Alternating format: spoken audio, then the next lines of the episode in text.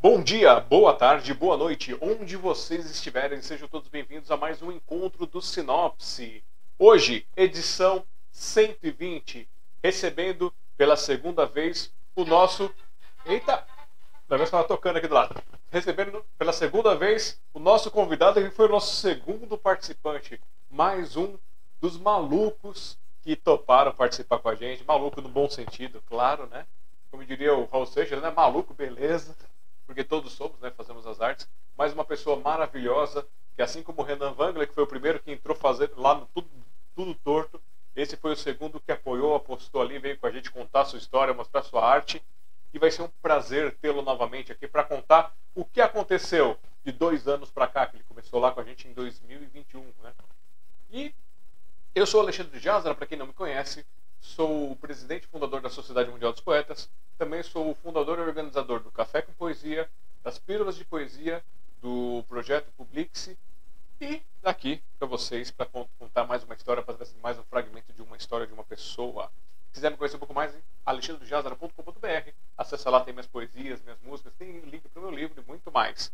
E aqui em cima vocês conferem o nosso link do site smdp.com.br ou sociedademundialdospoetas.com.br, onde você conhece todos os nossos projetos, todos os nossos trabalhos e também você tem a oportunidade de participar de tudo que a gente faz aí, de ajudar a gente a incentivar a cultura. Lembrando, os nossos projetos da sociedade, nossos projetos do, do Café com Poesia e do Sinopse, não tem nenhuma verba, nenhum patrocínio externo, então a gente conta com o apoio de vocês de forma gratuita para que possam compartilhar, espalhar, se inscrever nas nossas redes, comentar e muito mais. E, se puder, financeiramente, pode tornar um padrinho, uma madrinha a partir de dois reais por mês, vocês nos ajudam, assim como o Dan Brito, Davi, a Zenaide e a Sueli Saad, que são os nossos padrinhos, colaboram com a gente pontualmente. Ou então, se você quiser mandar alguma coisa é, esporadicamente, está aqui, ó. Nosso Pix, que é o contato, arroba smdp.com.br. Ajuda a gente a manter as coisas, fazer as coisas acontecerem. E vão conhecer nosso projeto do Publicar, que está ali no ebook.smdp.com.br. E, sem mais enrolação, quero convidar nesta noite para vocês o nosso, trazendo nosso convidado mais uma vez está nos presenteando com a sua alegria, com o seu carinho, com a sua atenção. Deixa eu expandir aqui, senão não vai aparecer o rostinho dele. Vamos lá. Capturou? Capturou? Capturou, mas está cortado demais. Deixa eu diminuir aqui um pouquinho. Ficou um zoom gigante. Deixa eu até pedir pra ele tirar o som lá que ele tá ouvindo a gente, aí vai ficar replicando aqui. Só tira o som, não precisa desligar não.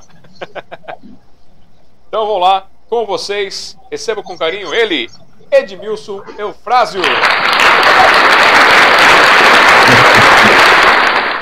Boa noite, Edmilson. Tudo bem com você? Boa noite, Alexandre. Boa noite a todo o seu público ouvinte, telespectador esse público seleto, né, público que gosta de cultura, que gosta de arte, público que, que nem você disse, né, nós somos todos um pouco loucos, né, eu costumo dizer assim, quando a gente conhece uma pessoa que é do nosso grupo, né, que entra uma pessoa nova, a gente diz assim, é, é, so, mais um, né, para o, para o time dos loucos, né, somos mais, só somos, é como fala a torcida do Corinthians, é, somos loucos por ti, Corinthians, né? Então somos loucos por ti, cultura. e é isso aí, a gente fica feliz de, de estar aqui com você e vendo que nesses dois anos que passaram tão rapidamente, né? Parece que foi ontem, né? E nós estamos aqui voltando, vendo o seu sucesso, vendo você firme e forte e feliz, porque você é realmente tem assim nos ajudado nessa nesse trabalho de divulgação por todo o Brasil, né? E seu trabalho é maravilhoso, né? Uma pessoa muito boa, um ser humano é, totalmente diferente, né? E a gente está feliz. Eu estou muito feliz de estar aqui com você. É um prazer muito grande. E fico feliz em tê-lo aqui com a gente para contar mais um pouquinho da sua história, contar mais um pouquinho do seu momento para nós. E quem não conhece o Edmilson Frase, ó, tá aqui em cima as redes sociais. Na descrição do vídeo, além das redes, dessas redes que eu deixei aqui em cima, estão os links dos projetos, da associação que ele faz parte, o Recanto das Letras e muito mais. Então, os principais aqui que eu coloquei primordiais estão aqui o, o Instagram, que é o instagram.com barra Edmilson ou só o arroba, né, que é o Edmilson Eufrásio. Também tem o Facebook, facebook.com barra Edmilson.eufrásio. E quem quiser o contato para chamar o Edmilson para apresentar seus projetos, seus trabalhos, fazer as suas palestras e muito mais, é o WhatsApp 5514 996 043 131 ou pelo e-mail epaeditora.uol.com.br. Tá certo, Edmilson? Tem alguma coisa para corrigir? Não, tá tudo ok, é isso aí mesmo. Aí o restante é só comprar o livro, né? é, comprar o livro para saber, é, para ler né, aquilo que a gente trabalha, que a gente escreve, né? Com certeza. Muito bem, então vamos, vamos relembrar um, pouquinho. Diga pra gente aí, em até dois minutos, quem é Edmilson Eufrásio? Eu sou natural de Americana, é, região de Campinas, né? Eu sou do interior de São Paulo. Eu sou casado com a Gabriela. Eu tenho 52 anos, sou jornalista. Eu sou escritor, poeta, sou radialista, sou formado em rádio. E eu tenho uma profissão paralela também, que é corretor de imóveis. Então eu tenho várias atividades artísticas, né? E também apresento shows, espetáculos artísticos, né? Então eu tenho algumas aptidões artísticas aí. E fora isso, eu pertenço a algumas academias né, no interior de São Paulo. Eu sou presidente da Academia Jauense de Letras, eu sou membro titular da Academia de Letras e Artes de Praia Grande, a LAPG, a minha cadeira número 12, Olavo Bilac, meu patrono. Também eu pertenço à Academia Bauruense de Letras, eu sou membro correspondente dos meus amigos confrades e confreiras de Bauru. Também sou membro correspondente da Associação dos Combatentes de Santos, né? Desse 1932, esse pessoal maravilhoso aí, que, que defende uma ideologia sensacional, né? Mandar um abraço para o presidente Edson. E também eu também mandar um abraço para a confraria, para a confraria de Sergipe, o meu presidente Adailton. Eu sou membro correspondente da confraria sergipana, da, da confraria São Cristovense de Letras. Então, resumindo, a minha vida hoje é praticamente a literatura, né? Tenho viajado o Brasil, viajado alguns, algumas cidades, divulgando o trabalho e também interagindo entre as academias de letras e artes do estado de São Paulo atualmente. Muito bem. E para a gente lembrar mais um pouquinho, me diga uma coisa. É, quando o Edmilson Frásio começou com a literatura, com a poesia? Eu comecei com, na verdade, né, eu comecei com, o meu primeiro prêmio foi aos 11 anos de idade. Eu consegui um prêmio na cidade de Americana, que é a minha cidade, né, minha terra natal. E nessa cidade eu consegui ganhar na época, né, que estava saindo aquele motorrádio, né, e uma rádio local de Americana, através do nosso saudosíssimo, queridíssimo Geraldo Pinhanelli, nós conseguimos é, ser sorteado e contemplado com um rádio, com 11 anos de idade, e então eu comecei já a sentir o gosto da literatura, né? Mas eu venho de família muito humilde, muito simples, né? Família que não tinha muito, muitos recursos, né? E, então a minha infância foi vivida no bairro São Manuel, na cidade de Americana. A minha juventude aí até os 11 anos de idade. Dali a gente veio para Mineiros do Tietê, uma região de São Paulo, né, cidade de Jaú, região de Jaú. Aí nesse período eu estive também em Brotas, morei um período em Brotas, morei em São Paulo, né, fiquei quatro anos e meio na cidade de São Paulo, trabalhando muito, né. E o mais importante de tudo isso, daí a literatura foi se desabrochando, né. E aí até que em 2005 eu consegui lançar meu primeiro livro, chamado Lágrimas de Poeta. Um livro que foi assim uma obra de arte muito interessante, que foi um apanhado de 10 anos de trabalho.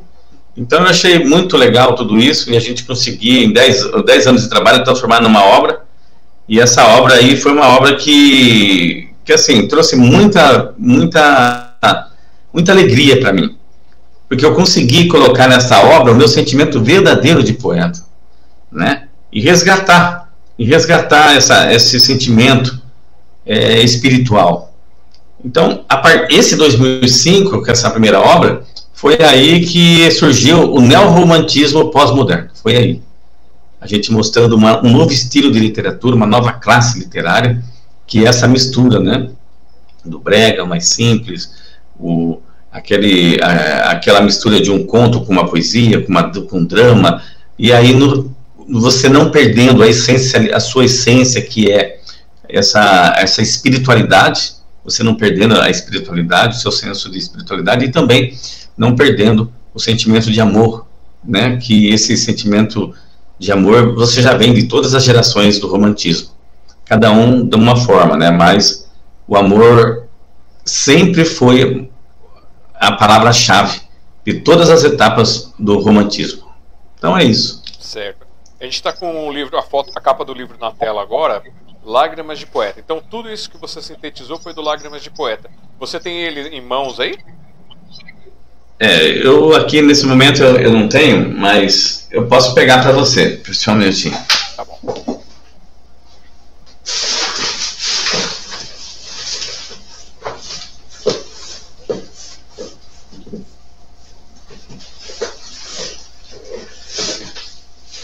Vocês aí na tela, vocês estão conferindo o livro Lágrimas de Poeta de Edmilson Frásio. Qual o ano mesmo de lançamento dele? 2005. 2005. Qual que é a sinopse que está nele? Olha, aqui nós temos um, um trabalho que a gente aqui você a gente comenta esse, esse grau de espiritualidade, né? Aqui começou esse novo romantismo, né? E além do mais, nesta obra a gente começou também é, essa mistura de textos poéticos, crônicas, contos e poesia, frases, canções. Essa mistura, essa mistura se transformou nesta obra. Então foi lançado em 2005. Foi por isso que o Eduardo Jablonski é, disse que nós abrimos um novo estilo de literatura, porque a gente ninguém, é, todo mundo gosta de escrever sua poesia, sua contos, suas crônicas, é, um, um romance. O Edmilson entrou fazendo uma mistura de tudo isso. Isso, e aí a gente mostrou que é possível você fazer essa mistura respeitando né, é, a literatura brasileira, a literatura portuguesa, respeitando né, de uma forma bem mesmo original, né, principalmente a questão coloquial, e aí, nesse, e aí, ao mesmo tempo, você colocando esse grau de espiritualidade elevado, que fala de alma, coração, que fala de sentimento, muita pureza, né? E aí o poeta mostra também que ele é um mensageiro, né? Um mensageiro. E o poeta ele pode ser aquele, aquele que psicografa uma obra, porque como ele escreve de uma maneira espirituosa, ele recebe algumas, algumas intuições, né? Ele recebe algumas mensagens e ele acaba colocando no papel de uma maneira transparente, sólida, realista e verdadeira.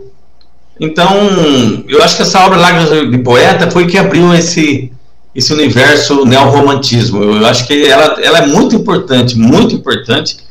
Inclusive a capa, se você ver, ela foi desenhada, né, por um por um artista, um artista que estava começando a sua carreira.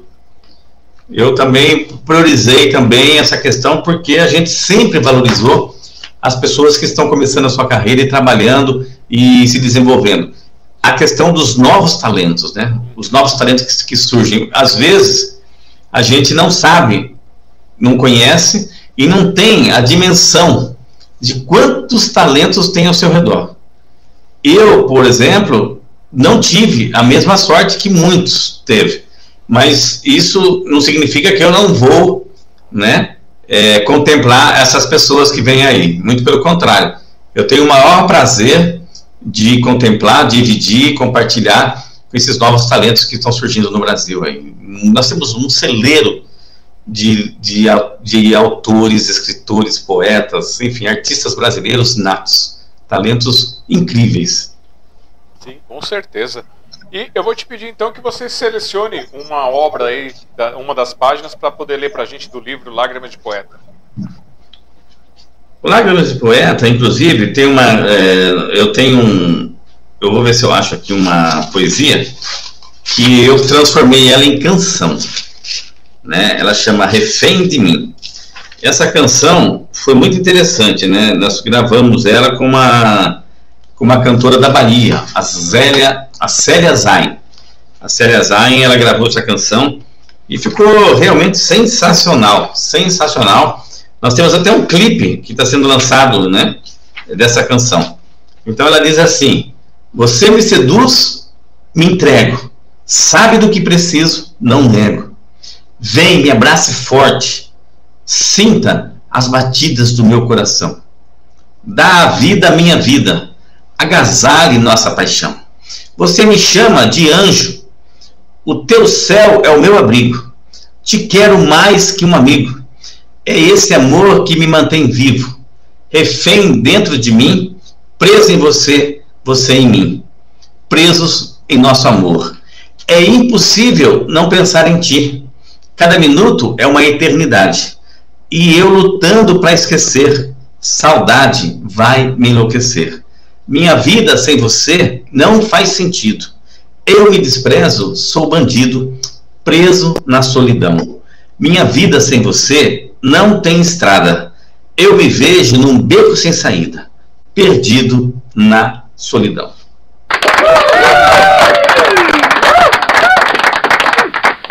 Muito bom. Então, Lágrimas de Poeta Milce Frásio.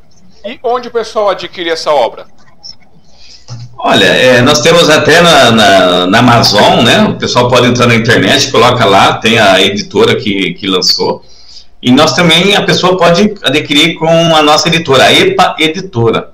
Então você pode, o telefone já está aí no meu, no meu, na minha apresentação, é o 14996043131 ou epaeditora@uol.com.br que já está aí na minha apresentação. Então, aqueles que tiverem interesse em adquirir, é só nos procurar e a gente, a editora vai mandar pelo correio a obra.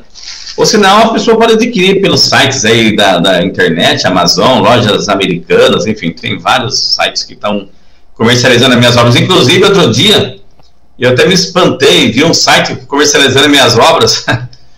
Eu falei assim, acho que eu não estou vendendo tão bem, porque estava nove reais uma obra minha do site. eu falei, eu acho que eu estou desvalorizado no mercado, é brincadeira. Mas assim, eu acho que é porque nessa pandemia, né, que o pessoal surgiu aí na pandemia, numa nova era, e os livros ficaram, é, muita gente, né, é, a pandemia acabou afastando muita gente. Mas na pandemia começou a surgir muitos novos leitores aí, e a gente começou a vender muito mais livros depois a pandemia. Então, é, é, é, essa redução de preço realmente é para presentear o leitor e facilitar para que ele possa adquirir as obras também. É, eu acredito que também que possa ter ocorrido com esse seu livro, assim como de outros autores, é, que a gente também, infelizmente, tivemos muitos locais que fecharam, e aí tem alguns sites que eles compram um lote daquilo e colocam um preço mais acessível para poder é, fazer aquele queima de estoque, né, o outlet também como o pessoal conhece. É, é isso aí mesmo, é isso aí mesmo. Mas eu acho que é assim mesmo. Mas o importante para nós nem é a questão financeira, né? A questão para nós realmente é a gente formar o nosso público, pessoas que, que, que entendem a nossa mensagem, né? Que compreendem aquilo que você quer passar. Então, nesse momento da minha carreira, eu, na verdade, não estou tão apegado na questão financeira, eu estou apegado realmente na formação de um público novo, de um público que gosta de literatura e que aprenda junto com a gente, né, devido a esses conhecimentos, ensinamentos que a vida nos contempla todos os dias e todas as horas. E por falar em vida, vamos. É, não tinha isso, né? Agora eu faço algumas viagens, algumas, agora tem uma estrutura, né, do programa. então assim, você falou que aos 11 anos de idade você participou lá do concurso cultural, para ganhou lá o, o rádio, mas é, antes disso, antes desses 11 anos de idade. Lembrando lá no Edmilson Tiquitico, lá começando a conhecer o mundo, olhando as coisas ao redor. Dentro do seio familiar do, do Edmilson, ou em amigos, parentes distantes, ou na televisão, havia alguém que fazia algum tipo de arte, seja, seja remunerada ou não, pode ser escrita, comida, artesanato, bordado. Havia alguém que fazia algum tipo de arte próximo de você quando você era pequeno? Olha, o meu pai, né? O meu pai, ele tocava violão, né? Meu pai tocava violão, cantava as músicas que a gente chamava assim modas caipiras, né? E meu pai cantava e tocava. Então, eu cresci ouvindo meu pai cantar as modas caipiras no violão. Lamentavelmente, né, ele nos deixou mais cedo e eu não tive a oportunidade de aprender a tocar violão ainda. Mas eu estou lutando, já comprei um violão, tá aí, estou tentando aprender, porque nesse novo trabalho que eu estou desenvolvendo, é fundamental que eu também toque violão. Porque dentro da minha apresentação, a gente faz alguns tópicos, né, e canta alguns versinhos para até ser diferente, agradar o público, né, levar uma mensagem. É, a, a, a, música, né, a música ela, ela traz um, um, alívio, uma paz espiritual muito grande.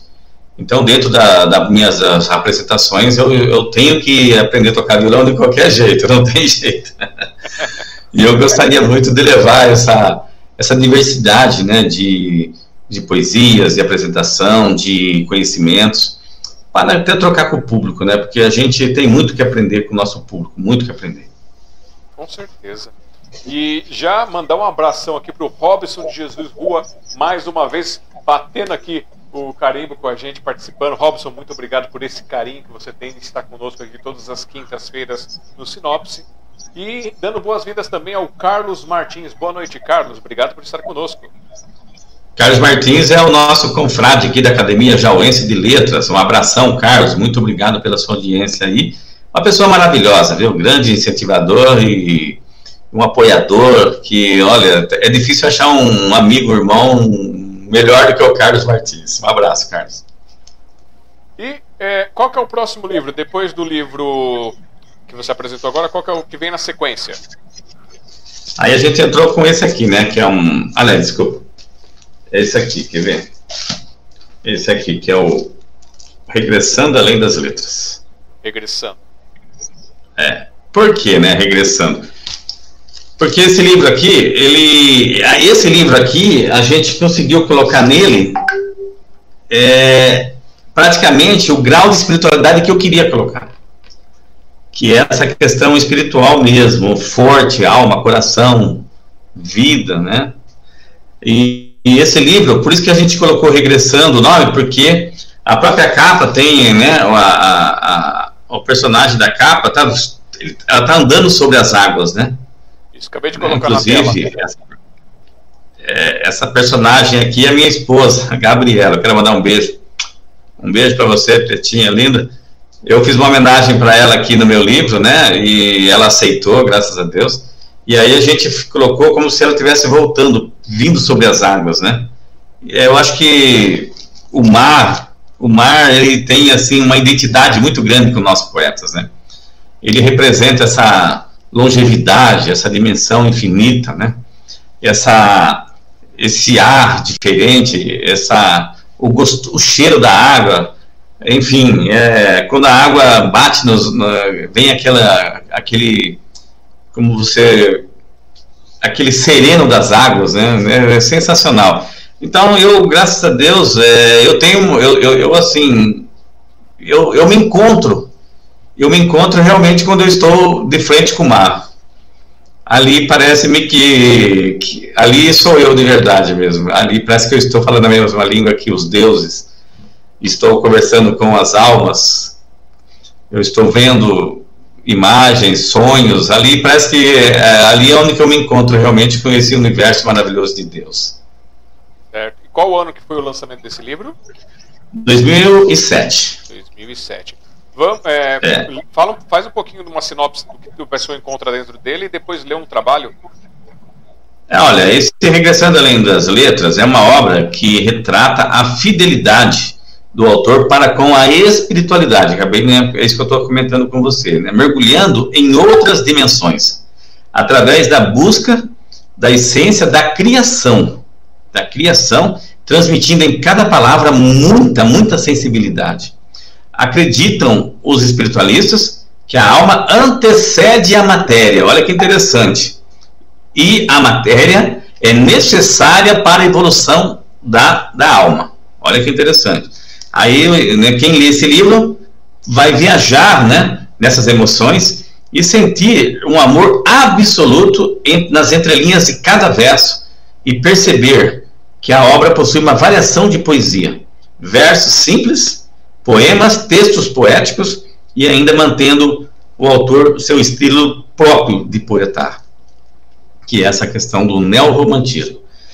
Então, e, e, e essa obra também eu presto uma homenagem ao meu avô materno, Antônio de Almeida. Essa pessoa sensacional, que foi meu professor, meu mestre, meu pai, enfim, foi meu avô, e deixou sua marca aqui no meu coração, muita saudade. Então, nós também dedicamos essa obra aqui para o meu avô Antônio de Almeida. É isso. E também pode, quem tiver interesse, pode é, pegar os dados aí que está na, na, na, live, né, e, e, pedir que a editora com certeza vai encaminhar isso pelo correio também. É uma obra sensacional, mas eu acredito que nesta obra, inclusive, né, é uma obra que a gente fala que é uma oração, uma oração, né?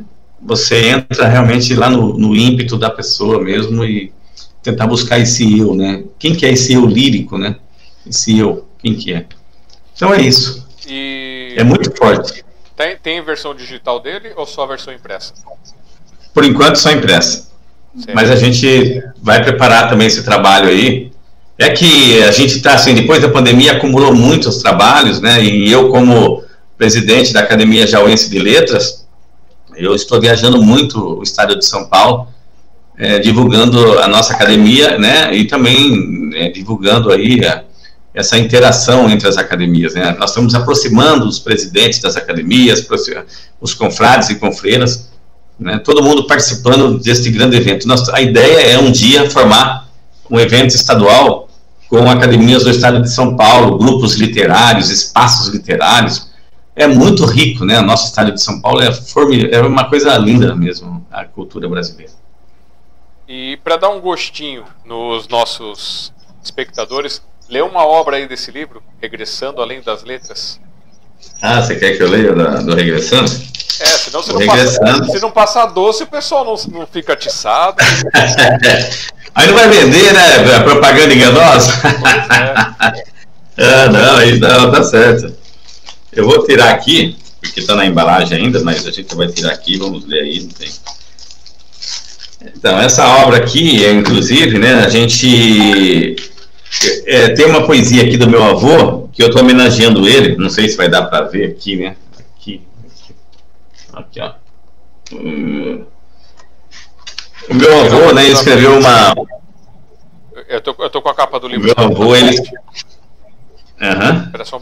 O meu avô, ele escrevia assim, né, ele escreveu uma poesia chamada-se Manjedora é o Símbolo, né? E aí, para homenagear meu avô, eu acabei publicando essa poesia do meu avô. Ele diz assim: Manjedora é o símbolo. Jesus veio nesse mundo como um pobre filho de um carpinteiro. Sofreu sem reclamar por esse mundo inteiro. Na estrada da vida plantei um pé de alecrim. Oh, que universo lindo! Foi Deus que fez assim. Manjedora, manjedora, é o símbolo do amor e da caridade. Manjedora foi quem trouxe a luz para a humanidade. Aí, meu avô. Agora mostra a foto dele para a gente poder ver. Aí eu até me emociono aqui, não sei se dá para ver a fotinha dele aqui, deixa eu ver. Para baixo, para baixo. Aí, aí, aí. Sobe. Aí, isso, agora deu. Ah. Agora Ele está sobre as águas, tá vendo? É. é. Muito bom. E qual era o nome do vovô? Antônio de Almeida. Muito bem. Ele, eu nem gosto muito de falar porque me bate uma saudade muito grande, né? e a gente acaba sofrendo demais com a saudade, né? A saudade machuca a alma, fere o coração. a gente, eu acredito até que os poetas têm até aquele receio, né? Tem até um certo medo de saudade, né? Porque a saudade, quando chega, ela, ela maltrata a gente, né? Ela maltrata. Mas faz parte da vida, né? Tudo faz parte, né? Até o próprio Pablo Neruda, ele diz, né? Só não sente saudade quem nunca amou, quem nunca amou, né? Quem nunca ama, nunca sente saudade. Então, então eu prefiro sentir saudade, sofrendo mesmo, não tem problema não. Pelo menos não vou passar em branco. Eu vou sentir esse amor, né, que a gente precisa sentir e também esse amor não é só de homem para mulher, mas um amor também de um cidadão para outro ser humano, de um ser humano para ser humano e também né, de ser humano para os animais, para a natureza, enfim, existe uma, é, várias formas de você amar o seu planeta. Né? Então, eu acho que é isso, que nós poetas temos uma missão muito grande perante o nosso público, que é levar esse amor de uma forma universal, ampla, abrangente, mas profundamente espirituoso. É isso. Certo. Então, vamos voltar um, um, um pouquinho aí, fazer uma volta numa das coisas que você disse. Você disse que seu pai que tocava o violão, mas é, aí você, tem, você não conseguiu ter tempo de aprender com ele antes e agora você está tentando aprender, está em busca do, do violonista dentro de você. Já existe o compositor, que você transformou uma das poesias em música. Mas tem algum outro instrumento musical que você goste, que você conheça, ou que você tem vontade de tocar? Olha, vontade eu tenho, mas eu eu adoro, né? Eu adoro o piano, né? Eu o piano, eu adoro violinos, eu adoro harpas, né? Eu eu sou muito ligado a esses instrumentos, né? A harpa, principalmente a harpa quando toca as músicas natalinas, né? Eu acho fantásticos.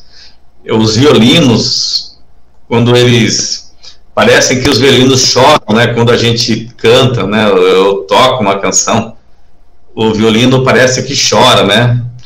Eu acho muito interessante o som do violino. E, e, e, as cordas do violão, né? As cordas do violão, elas, elas parecem que dão vida, né? Na canção. O piano, por exemplo, o piano, o teclado, né? Eu acho que eles atingem é, diretamente, diretamente a minha alma. Eu, eu, eu, eu, sou muito emotivo nessa questão musical, né? Então eu fico. Quando toca certas canções, eu acabo é, entregando aí as minhas emoções e acabo até derramando algumas lágrimas de, de, de tanto sentimento que nós sentimos, né? Uma coisa muito forte mesmo. E estamos recebendo aqui a Rosalina Gomes. Boa noite, Rosalina. Obrigado por estar aqui com a gente. Bem-vinda. Oi, um beijo, minha querida Rosalina, de São Paulo, aí, da grande capital. Está aqui nos assistindo. Eu fico feliz que ela esteja aqui, uma pessoa maravilhosa, um coração, uma alma límpida e cristalina. E é, uma outra dúvida que surgiu aqui, é, você falou lá dos 11 anos de idade, que você participou do concurso, que você é, inscreveu, mas para você participar desse concurso, você recebeu uma picada literária em algum momento. Então, quando foi essa picada literária que te levou a desejar participar do concurso? Olha, é, é, a gente quando começa a escrever, né, é, eu, eu, eu, vou falar por mim, né, eu acredito que todo mundo deve ser semelhante, né, esse dom nasce com a gente. É, nessa época, quando eu ganhei o primeiro prêmio, né, é, foi uma homenagem ao Dia das Mães, a rádio estava promovendo uma homenagem ao Dia das Mães e eu sempre fui muito ligado, né, essa questão materna, né. Inclusive até hoje eu tô, eu, eu sempre vivi também ligado à minha vozinha, né, a Dona Maria, também está nos assistindo aí, minha mãe Cidinha.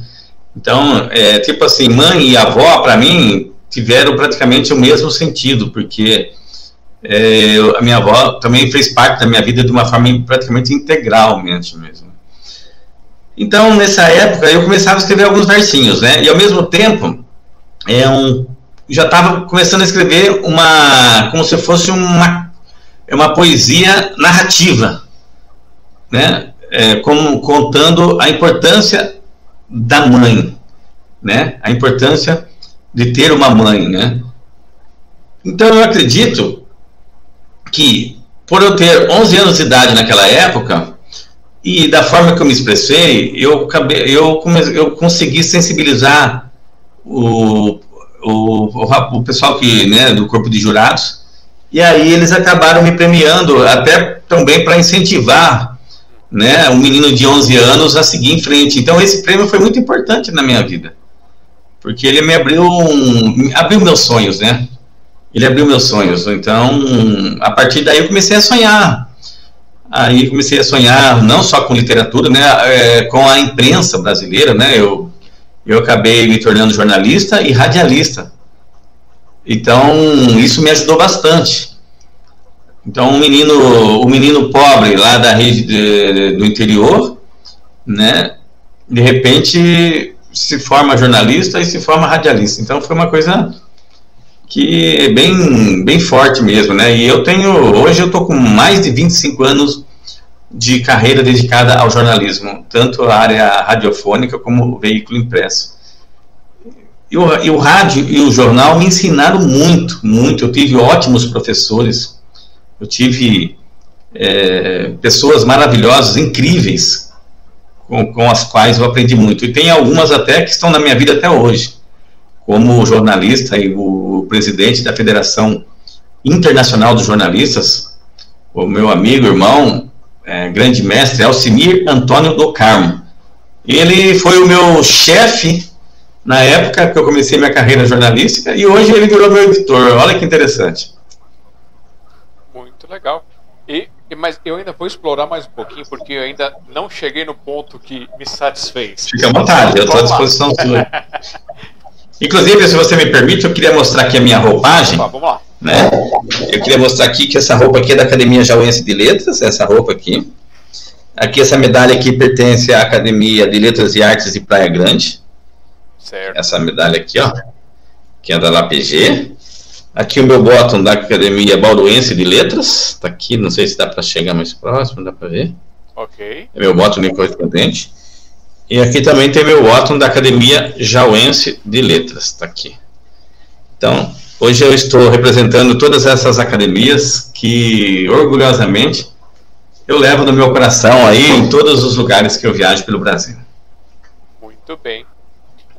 É, quando você estava na escola, nesse período aí da, da, da infância para a adolescência, você fazia alguma coisa literária, algum trabalho literário, teatral, alguma coisa na escola? Havia essa influência onde você estudava ou não?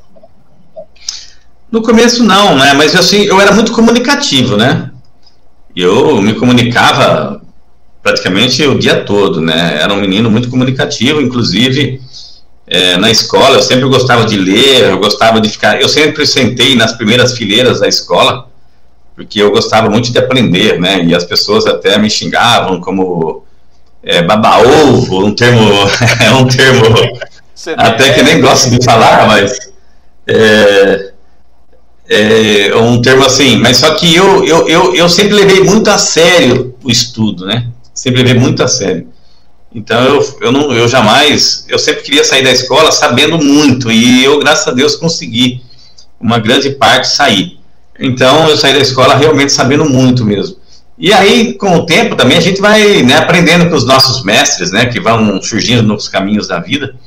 Mas assim, naquela época daquela, da, da escola, inclusive eu quero mandar um abraço, um beijo lá para a minha primeira escola, João Solidário Pedroso, da cidade de Americana, no bairro de São Manuel. Foi onde que eu comecei a minha vida é, estudantil. Então, eu tenho, e do lado da escola João Solidário Pedroso, tinha um parque, um parque infantil do São, do São Manuel, e a minha primeira professora chamava Sônia Penacchione, que foi da, do, desse parque infantil. E a professora Sônia, que deve estar nos assistindo hoje, ela até hoje ela me acompanha nas redes sociais. Olha que incrível, né? Minha primeira professora me acompanha nas redes sociais até hoje. Olha que interessante. Então é isso, eu acho que a minha vida é, foi marcada no início por ser comunicativo. Uhum. Eu sempre gostei de me comunicar com as pessoas, aprender muito com as pessoas. A partir daí foi surgindo meu, a, a, a, essa aptidão, né? Pela leitura, pela, é, pela literatura brasileira, pelas poesias.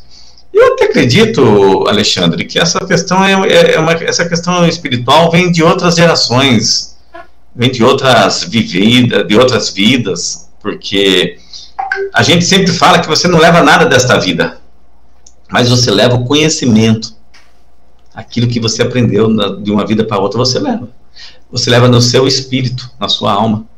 Então, quando você volta para o mundo, você traz esses conhecimentos com você, entendeu? Você não traz riquezas materiais, mas você traz a maior riqueza que é o seu conhecimento.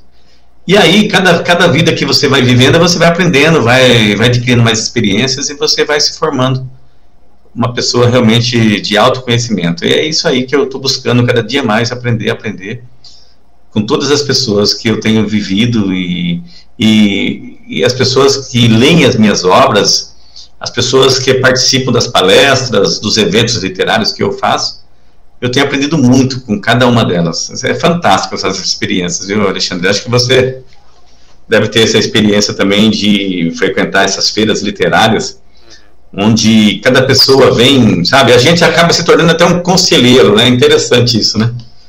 Você acaba se tornando, além de poeta, um conselheiro do seu público.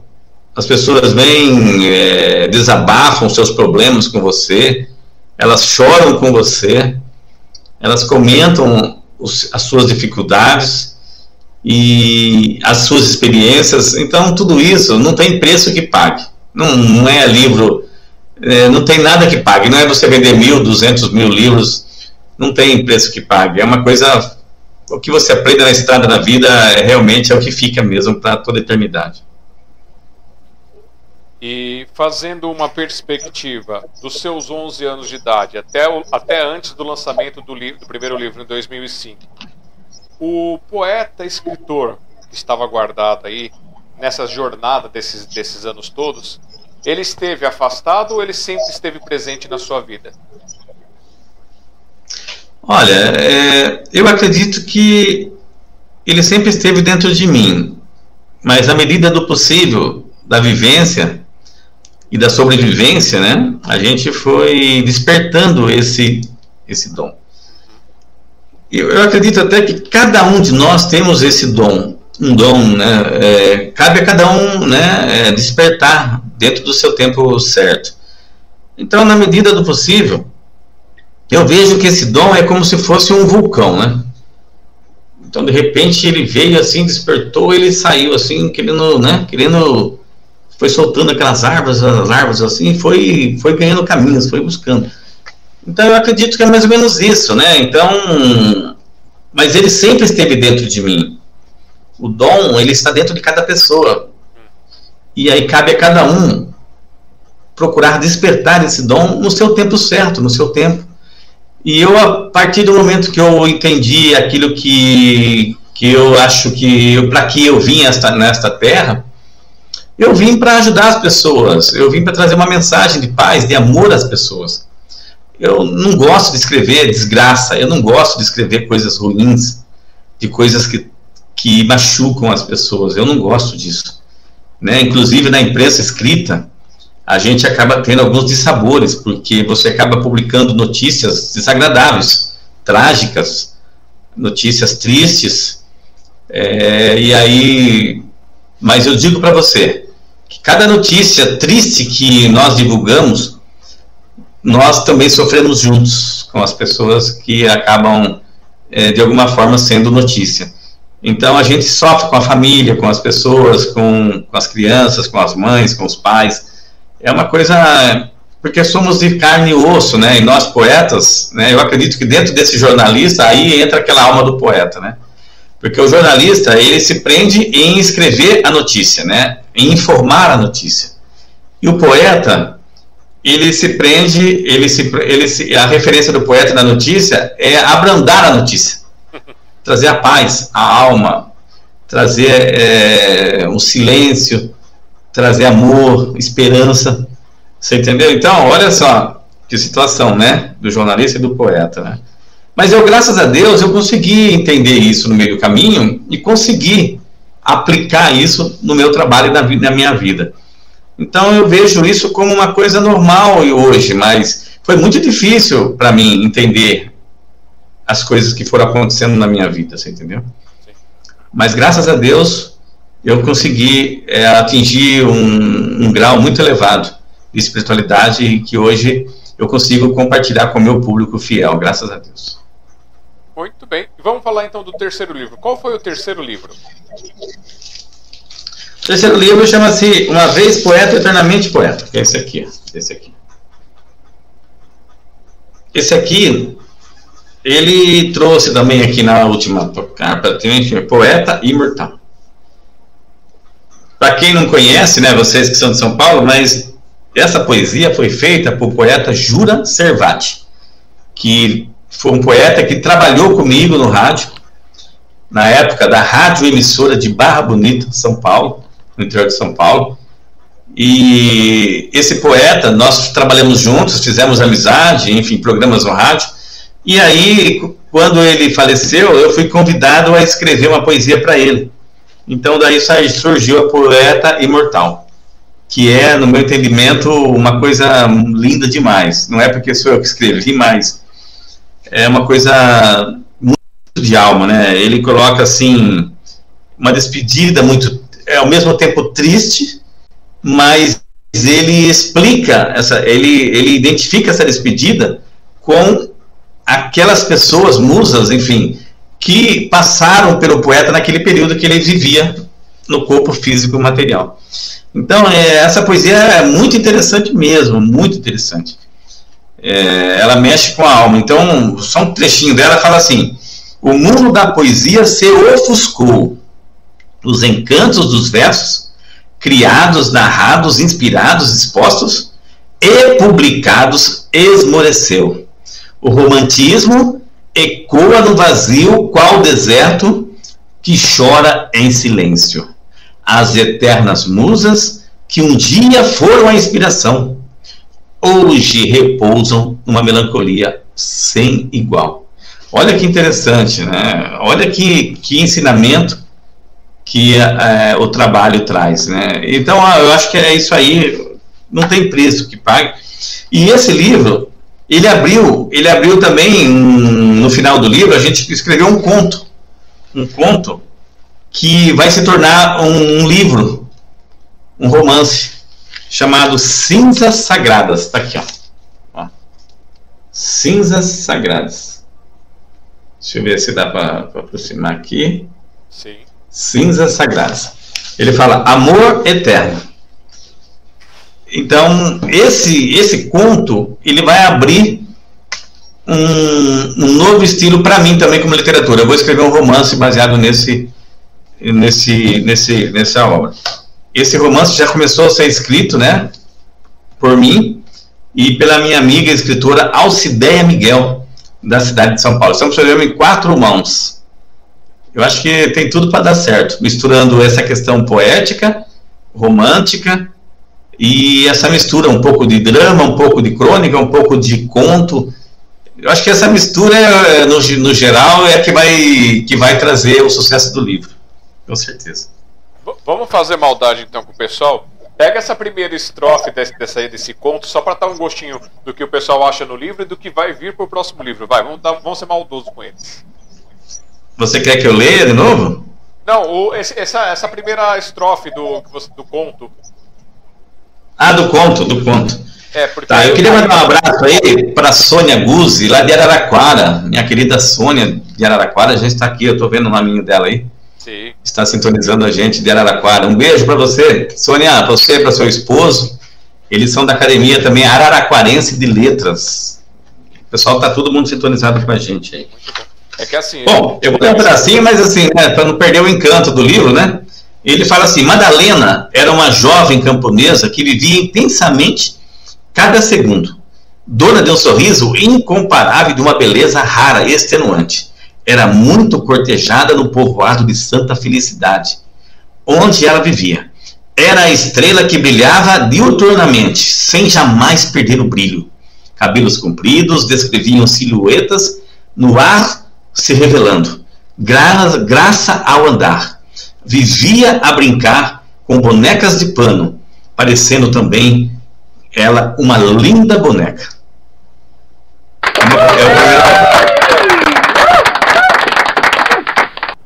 E qual ano foi o lançamento desse livro? 2011. 2011. 2011. Eu acho que esse livro, ele, a importância dele, a gente vai começou a descobrir agora, porque a gente começou a é, a experiência desse livro é que também está abrindo a mente, né, e a inspiração para um romance. Eu acho que esse livro vai ter muita importância na literatura brasileira com o tempo, uhum. que é ele que está abrindo essa, esse romantismo novo que eu escrevo. E o pessoal também consegue comprar pela editora, versão online, como é que está? Isso, é, tudo pela internet ou, né, pegar o meu telefone que eu te passei, o, o e-mail, né, e pedir para a gente, né, epa, epa, editora, arroba uol.com.br, ou, né, ou mandar um pelo WhatsApp, 14 99604 3131. É simplesinho. Mas aí, também, nos eventos que eu tenho participado pelo Brasil aí, todo mundo tem me acompanhado, né? Então as pessoas podem comprar as obras nos eventos e também receber o, autógrafo é, do próprio autor, né? Na hora que compra o seu livro aí também. E a gente pode mandar o livro autografado pelo correio também, enfim. Vai, vai, vai fotos, né? Vai fotos também, ó. vai material, né? Do neorromantismo e tal. Vai, vai todo o material vai todo o material né, que as pessoas recebem. É um trabalho bem profissional mesmo, viu, Alexandre? trabalho bem profissional mesmo. Agora, vamos pegar uma pontinha do jornalista e radialista. É, você já falou um pouquinho dele, da sofrência dele de ver as notícias tristes, das coisas não agradáveis, né? Mas Sim. durante esses 25 anos de jornalismo, de radialista, é, houveram ou há influências nas suas escritas, nas suas poesias, nos seus pensamentos, seja de uma forma direta, seja de uma forma transmutadora, tipo, você vê uma coisa ruim e você escreveu de uma forma diferente para transmutar aquela ideia? Olha, é, eu sempre gostei né, de, de ler livros espíritas, né, mas embora eu não sou frequentador, mas eu sempre gostei desses livros espíritas porque eles revelam é, mistérios que todo mundo tem interesse em saber, né? Independente de religião, não estou aqui divulgando nenhuma religião, não. É, eles, é, os livros revelam os mistérios que vêm depois da sua partida desse planeta. Então eu sempre gostei desse, de, dessa literatura espiritual, né, que são dos espíritos, né, da, dos espíritas. Além disso, eu sempre gostei da literatura de Paulo Coelho, embora muita gente fale mal do Paulo Coelho tal. Às vezes, né, tem pessoas que, que dizem para mim, porque não acredito que você gosta de Paulo Coelho. Mas olha, as pessoas não conseguem entender, né? Que cada um tem uma forma de pensar, de sentir, de ser, né? E o Paulo Coelho, ele, na, nas obras dele, eu, eu, eu, eu, eu sinto uma força muito grande, uma energia muito grande. Eu gosto muito das obras dele. Fora isso, eu sempre gostei também, inclusive o meu próprio patrono na Academia de Letras e Artes de Praia Grande é Olavo Bilac. Então eu sempre tive uma identidade ligada com é, grandes escritores, principalmente aqueles idealistas, aqueles que têm no coração esse civismo, a bandeira nacional brasileira, independente de política partidária, não é isso que eu estou querendo. Eu estou dizendo que essa questão cívica, ideal, partido, é, sem partido, Brasil, nosso partido é o Brasil, né? A nossa bandeira é o Brasil, né?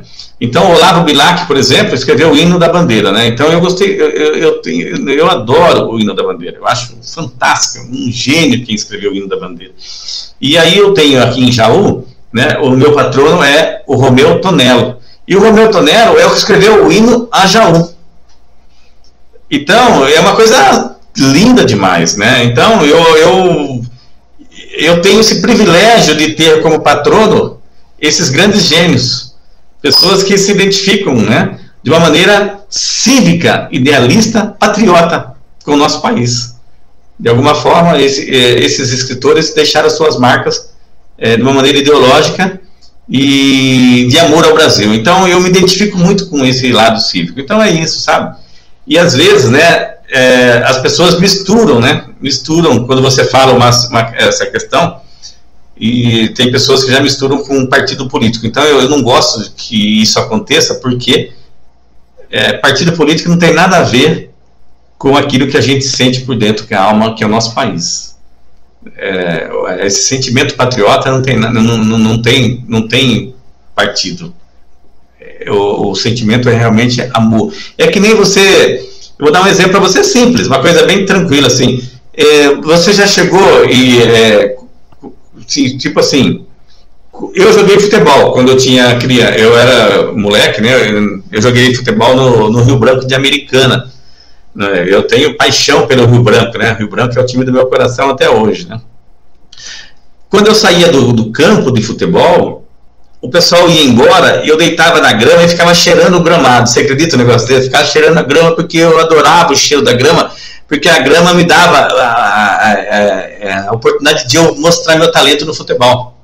Então eu tinha gratidão. É como se eu estivesse agradecendo a grama, sabe? Olha, eu sentia assim, ah, muito obrigado por você me permitir é, jogar futebol. É que nem você pegar uma terra, né? Quem planta a terra, né? Pega um pedacinho da terra, pega um, um montinho da terra e põe assim, cheira assim a terra, sente aquele gosto de terra natural, né? É, é um sentimento de gratidão. Você agradecendo a terra por te dar frutos, por te dar as coisas que você tem. Então, eu tenho esse sentimento comigo, sabe? O sentimento de gratidão. Gratidão. As pessoas que vivem ao meu redor, as pessoas que convivem comigo, sabem do que eu estou falando. Eu jamais serei ingrato. Eu sou grato e eu acredito que a gratidão é o que é o caminho para o sucesso, para a felicidade e para a paz. Se você não tem gratidão, você não pode ter felicidade, não pode ter sucesso e não pode ter paz. Pode ter certeza disso. Muito bem, muito inspiradoras histórias aqui. E, é, Sônia, o Edmilson já agradeceu, então eu agradeço você por estar aqui com a gente. Um grande beijo e abraço para você, obrigado por estar conosco. É, me diz uma coisa, é, antes de a gente falar do próximo livro, é, pode perguntar. É, como, como, é o Edmilson com a arte da dança? Tem alguma arte na dança ou sai correndo dela? Eu acho que como bom poeta, né? Como bom poeta, eu sou também um bom compositor. modesta parte, né? É, é, fazer, olha, modesta parte é já se agradecendo, né? É, lá no sul a gente fala prevalecido, né? Se sente prevalecido, né? Então, na verdade, é, eu, é, eu adquiri a dança, eu adoro, mesmo que eu não saiba dançar, é, de uma forma exímia, né? Eu não sou um exímio dançador, dançarino, né? Mas eu procuro dançar o pouquinho que eu aprendi nos eventos que eu participo e isso é muito libertador, né? A dança ela liberta a alma, né? É como se estivesse voando, né? Voando. Então eu adoro dançar. Quando eu posso, né? A minha esposa me acompanha também no, nos bailes que a gente vai e a gente então procura dançar. As músicas que eu mais gosto para dançar são boleros. São boleros, músicas românticas e boleros. Boleros, músicas, essas músicas é, caipiras, né, que você falam shots, né, músicas que dão forró, né, eles põem aqueles forró. Então eu, eu, também gosto muito dessas músicas que identificam o bairrismo brasileiro, né, a, a tradição brasileira, essa música, o regionalismo, né, então eu, eu, eu, me identifico muito, né? Então eu, eu gosto muito da dança, embora eu não sou um exímio dançador, dançarino, eu falo dançador, né? é, dançarino, mas eu, eu gosto muito. Quando eu, quando eu estou dançando, parece-me que a minha alma está se desprendendo do meu corpo. Interessante isso, né? Eu não tenho dor, eu não tenho nada, não tenho problema nenhum. é, é uma coisa muito interessante, né? Mas a dança é fantástica, viu? Ela é, eu, eu vejo assim como uma liberdade, né? É libertadora, né? É liberdade, uma liberdade que nos dá essa vontade de sair voando, né? E eu acho que é fantástico. Quem sabe dançar, eu sou muito, eu admiro pessoas que sabem dançar, admiro mesmo. E eu vejo isso como um encanto, né? Eu tenho casais que a gente frequenta alguns bailes pelo interior de São Paulo e tem alguns casais que nos acompanham, a gente acompanha alguns casais, e a gente vê como eles são bonitos, eles são, eles dançam bem, e então a gente vai aprendendo um pouquinho com cada um, né? Eu acho interessante isso. Mas tem tudo a ver, dança, música e poesia, tem tudo a ver. Por isso que eu sempre amarro aqui as histórias. E qual que foi o seu ah, quarto livro? Aí veio esse aqui, ó, para toda a vida. Esse livro aqui é um livro que eu acredito que foi o mais completo que eu escrevi. Ele fechou com chave de ouro essa, essa, esses quatro livros iniciais, colocando, né? Até a própria Sônia também é, tem esse livro de Araraquara.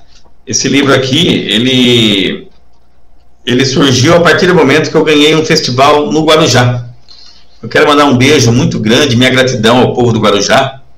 Eu participei de um, de um evento literário no Guarujá, chamado Pérolas da Literatura, de Literatura. E aí, nesse evento, eu ganhei em primeiro lugar, e a partir desta experiência, né, eu acabei ganhando vontade de, de escrever essa obra para toda a vida. Então, é, é, eu acho que é, é isso que é, é, isso que eu falo para você, né? No Guarujá, é cada lugar que a gente vai, vai conhecendo no Brasil, a gente vai fazendo amigos, é, aprendendo com a, com a, cultura do lugar, né? As culturas, as tradições. E o Guarujá, ele me trouxe um, uma inspiração, assim, que ela fugiu do meu controle. Porque a poesia que eu escrevi, o próprio nome fala funeral. Olha só, você recebe uma poesia chamada funeral, dá, aquele, dá até aquele treme até as pernas, né? É, as pessoas falam, nossa. E quando eu escrevi a poesia, eu não tinha colocado o nome na poesia ainda. Aí eu começava a falar, mas que nome que eu vou pôr, né? Que nome que vai ser essa poesia? Até que veio uma inspiração. Eu falei, vou colocar funeral. Porque ela foi uma experiência vivida num funeral.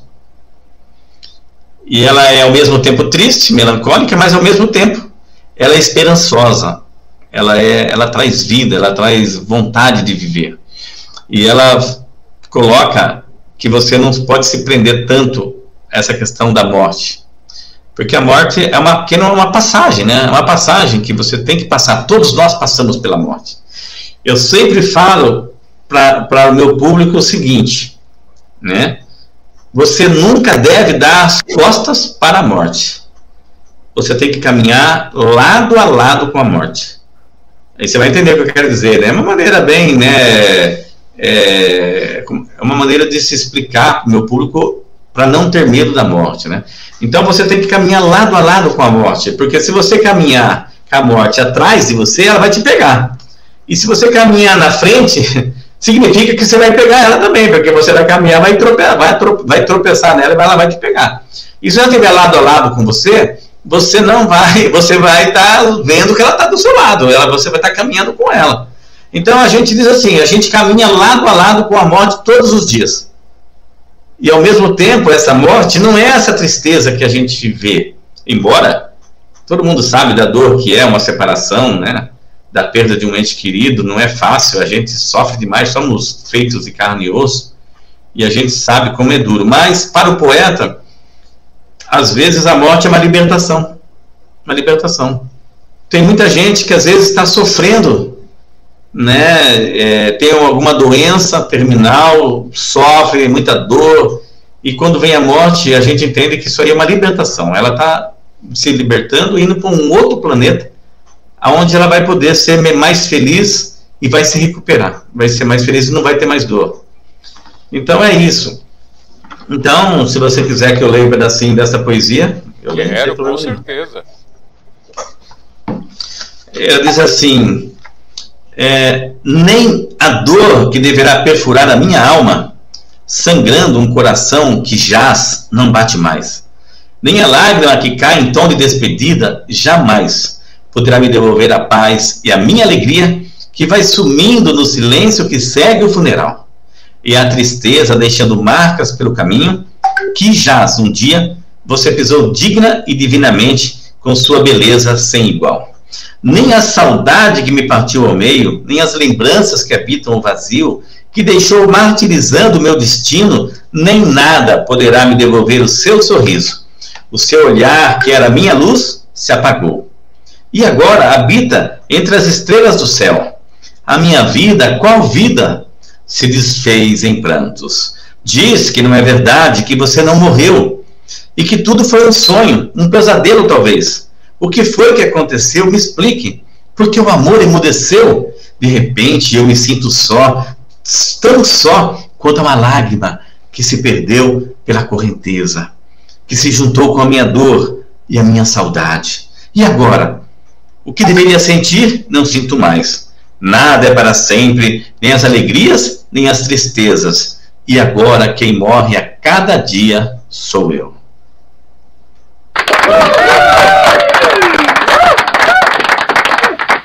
Muito bem.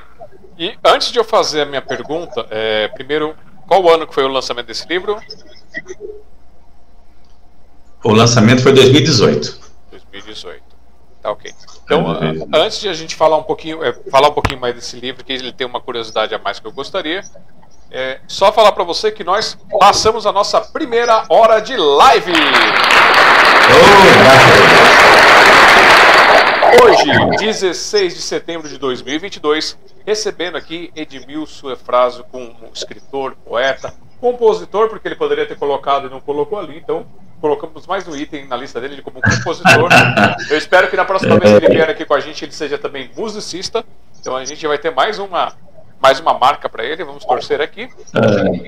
E dizer para o Edmilson que quando ele veio participar aqui com a gente, ele na outra vez ele não pegou porque não tinha, mas dessa vez ele pegou um vírus que não tem cura, não tem tratamento, não tem nada, que é o hashtag vírus do amor, onde você a partir de agora é contaminado e tem que passar para todo mundo, não tem cura esse vírus através da sua obra, da sua arte, do seu carinho. Bem-vindo ao hashtag vírus do amor.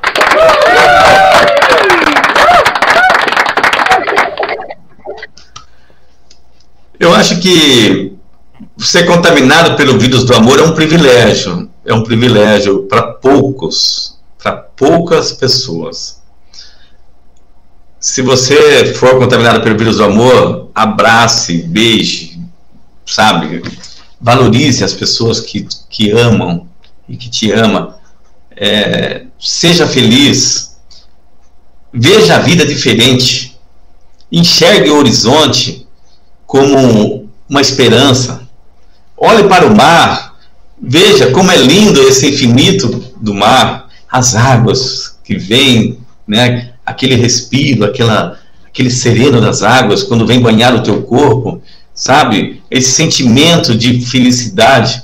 Então eu sempre falo que se você realmente sente esse vírus do amor, seja feliz, porque só esse vírus é para poucas pessoas, os privilegiados, aqueles que realmente amam de verdade. Se você se contaminou, seja agradeça a Deus todos os dias. Seja feliz.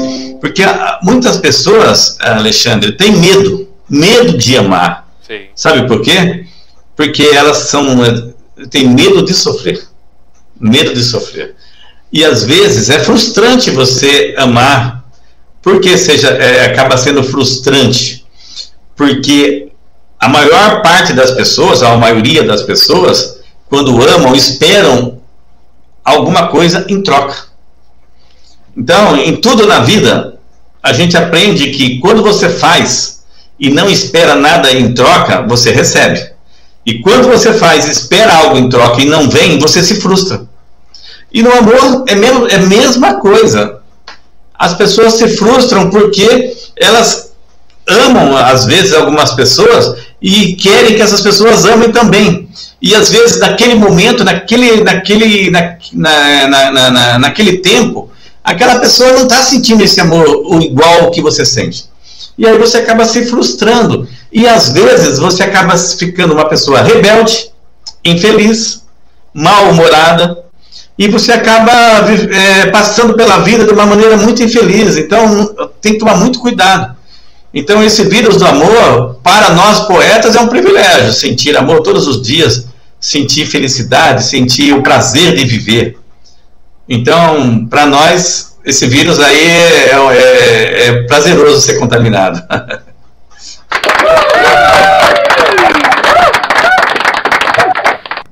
Muito bem.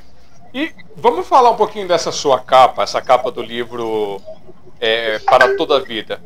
Por que essa formatação dessa capa, é, toda essa estrutura que você montou nela? Qual o significado?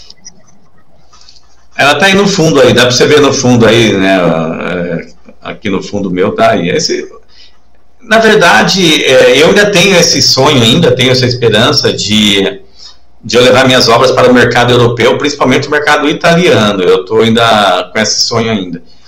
E aí, vários amigos né, me comentaram que tem alguns barzinhos, né? Eu não sei se é barzinhos que falam, mas é, tem alguns, alguns bares, alguns bares lá na Itália, alguns lugares, na Inglaterra fala pub, né? Pub, é, que você tem café e poesia, ou seja, você toma um café e, e tem livros, né? Então seria uma biblioteca dentro dos bares é, ali na, em alguns, algumas regiões da Itália. E aí eu acredito que me inspirou, então, fazer uma capa com o café tradicional, que é o café do coador, né?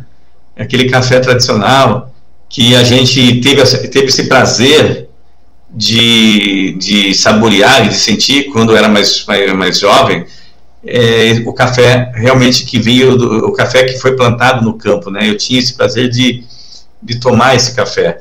Então eu acredito que café e poesia tem tudo a ver. Tem tudo a ver. Então, na Itália tem muitos barzinhos que você para tomar um café e acaba lendo um livro. Você lê um trechinho do livro, lê um pedaço do livro. Então, é, pensando nesse mercado, que tem muito a ver com a nossa literatura, eu já, eu já me antecipei. Porque a minha intenção é ainda chegar nesse mercado europeu ainda. É, é português, principalmente, né? É, que também o café é muito forte em Lisboa, na cidade de Porto. É, então, o português gosta muito de café e, e de literatura também. Então, é, baseado nessa, nessa vontade de atingir esse mercado, acabei tendo essa inspiração de escrever essa capa, de fazer essa capa. E essa capa, a foto, né, foi feita pelo fotógrafo, repórter Tuca Melges. Quero mandar um abraço para o meu amigo Tuca Melges, que foi o grande criador da foto desta capa aí, ele que, que me ajudou a criar essa capa aí. Então, obrigado, Tuca, pela força que você me deu aí. Tá certo. Então, eu vou aproveitar o seu gancho do Café com Poesia e falar, pessoal, nesse sábado vou fazer a versão digital do Café com Poesia. Quem quiser participar pode mandar áudio, vídeo e texto pra gente no nosso WhatsApp que eu vou mostrar daqui a pouco ou entrar ao vivo também, pedir para entrar ao vivo lá e a gente faz um videozinho rapidinho para poder fazer um sarau digital. E no último sábado, do meio-dia até as duas horas da tarde, estaremos lá na biblioteca Hans Christian Andersen, no Tatuapé, fazendo o nosso tradicional café com poesia, com o cafezinho da Eva, a nossa mesinha ali comunitária, microfone aberto, todo mundo está convidado a participar com a gente e participar desse carinho que ocorre regularmente no último sábado, tirando dezembro, que em dezembro a gente adianta um sábado antes da semana do Natal para deixar todo mundo livre para fazer suas coisas. Então, já peguei o gancho aqui, já aproveitei. é, o Café com Poesia, né? Você, você, também foi muito feliz de, de criar esse nome para o trabalho, porque tem muito a ver, tem muito a ver e, e faz parte da nossa vida, né? A, a literatura com café, eu acho que tem tudo a ver mesmo, né? Se sentir. Inclusive, né, na minha viagem para Gravataí, eu quero mandar um abraço para o meu pessoal lá de Gravataí, do Clube Literário de Gravataí, né, que eu sou membro correspondente no estado de São Paulo. E mandar um abraço para o meu amigo Serginho Silva, para o meu amigo Borges Neto.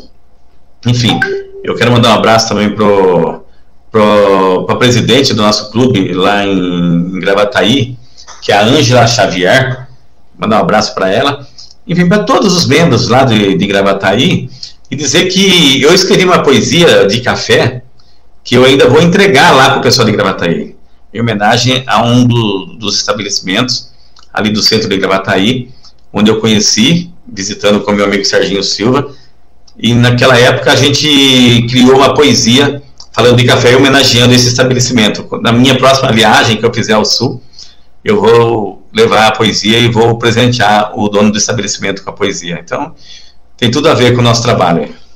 Muito bom. E o livro seu, Para Toda a Vida, o pessoal encontra em versão digital ou só versão impressa? Esse encontra já em, em, digital também. Todos os livros podem ser enviados também em digital, só não está ainda na internet porque nós tivemos alguns problemas é que nem eu acabei de dizer, eu sou muito ocupado e a gente está ainda é, com essa pandemia aí, acabou atrasando um pouco os trabalhos da gente. Embora na pandemia foi o momento que eu mais desenvolvi uh, textos poéticos, né, poesias novas, tal. A gente acabou tendo um trabalho muito mais forte nessa época, até mesmo, né, pela sensibilidade, né, de ver tantas coisas né, acontecendo, pessoas perdendo entes queridos, né? É, isso aí parece é como se fosse uma flecha dentro do peito da gente, né? Machuca muito. Então, os poetas, como são muito sensíveis nessa questão, a gente acaba criando muitas poesias nessa época é, de dor, né? Quando você sente essa dor, essa separação, essa perda, a gente acaba tendo muitas inspirações aí escrevendo. Então é isso. Eu acho que o gostoso de tudo na vida é você fazer o que gosta. Você fazer o que você gosta. E quando você, e, e quando você escreve uma poesia, você coloca na sua poesia o sentimento verdadeiro do poeta. Muita gente, às vezes, é, não tem esse dom de poeta, embora se auto-intitulem poetas, mas eles, é, não, eles acabam colocando no papel é, coisas técnicas coisas técnicas, às vezes para os versos, né, das rimas dos versos, eles acabam fugindo, eles não, não, não têm inspiração no sentido que nem nós poetas, os versos nascem e acontecem naturalmente. Eu não preciso ficar imaginando frases, palavras, eu não preciso ficar, eles vêm naturalmente quando eu estou desenvolvendo meus textos. É uma coisa muito interessante. Por isso que eu digo a você que às vezes é, muitas coisas que nós poetas escrevemos é uma coisa que foge do nosso controle, porque não, não, não, é, não é nosso, é alguém ditando de alguma forma espiritualmente aquele texto para gente, porque é incrível, incrivelmente, é incrível, incrivelmente, é, esse sentimento quando você escreve um texto poético de uma maneira natural, o seu dom natural. É uma coisa muito interessante isso, viu? Eu acho até que ainda se eu conseguir um dia, eu pretendo, como tem aquele pintor que faz a sua tela de a sua tela, e às vezes eles criam telas ao vivo, né? Ao vivo, né? Vai lá e desenha. Eu ainda pretendo ainda, né? Não sei se eu vou conseguir. Eu preciso me, eu preciso ter um pouco mais de coragem, talvez. Mas eu pretendo ainda dentro de uma palestra, alguma coisa, ainda psicografar uma poesia de última hora ali para mostrar como que, como que é esse, esse sentimento. É. Muito bem. E fala é uma, uma coisa, coisa, você tem é, trabalhos escritos para o público infantil, infanto juvenil ou adolescente? Já fez alguma coisa ou tem alguma pretensão? Eu tenho algumas poesias. Por exemplo, eu tenho poesias que eu fiz com um animalzinho de estimação, eu tenho poesias que que fala brincando de brincando é, de ciranda, ciranda, cirandinha, né? Naquela época que a gente brincava. Eu tenho algumas poesias que, que é direcionado ao público infantil, a, aos animais, porque nós eu tive eu tive alguns animais, né, de estimação que nós perdemos. E isso acabou tornando um sentimento muito forte, né? Essa saudade, essa perda, né? E eu acabei transformando isso em poesias. Então, a gente tem, tem algum trabalho, mas não é um trabalho específico para criança. Eu não tenho um trabalho direcionado especificamente para criança. Certo. Mas é um trabalho que, por exemplo, uma poesia que eu fiz, né, que foi premiada aqui na cidade de São Carlos, no interior de São Paulo, a gente ficou, é, foi classificado num concurso literário em São Carlos. A poesia chama Jeito Moleca. Olha que interessante, Jeito Moleca, né? Então ela fala assim: com você aprendi a sentir o mais próximo de mim. Com seu sorriso eu sorri, quase morri de rir. Eu me sentia feliz. Com você, tudo foi tão lindo. Eu vivia cada segundo. Como em um sonho, não quero acordar. Com seu jeito de moleca, eu me sentia um brinquedo em suas mãos, mas eu era feliz como nunca. Eu não tinha medo de dar-lhe de dar-lhe eh, meu coração. Eu simplesmente me entregava viajava nas emoções, havia paixão, sentimento, força e chão. Com você, eu sonhei em ser alguém. Fui muito, muito mais além. Superei desafios quase impossíveis. venci, conquistei gerações. Hoje me olho frente ao espelho e pergunto: espelho, espelho meu, existe alguém mais feliz que eu? Olha aí, pra juventude, tá? Muito bem. E me diz uma coisa, é, pensando nesse lado criança, nesse lado do brincar, né? A gente lembra muito de quem pinta, de quem desenha, de, de quem faz essa parte artesanal. O Edmilson Frácio tem talento nessas áreas de pintura, desenho, alguma coisa assim? Não, infelizmente não. infelizmente, também não dá para ser tudo, né, Alexandre? eu sou compositor, eu sou escritor, eu sou, é, eu sou jornalista, eu sou locutor de rádio, eu sou é, corretor de imóveis. É, não dá para ser tudo. Eu sou repórter fotográfico, eu sou técnico de rádio. Não dá, né? Acho que eu já cheguei no meu limite. Já. Acho que eu já cheguei no meu limite.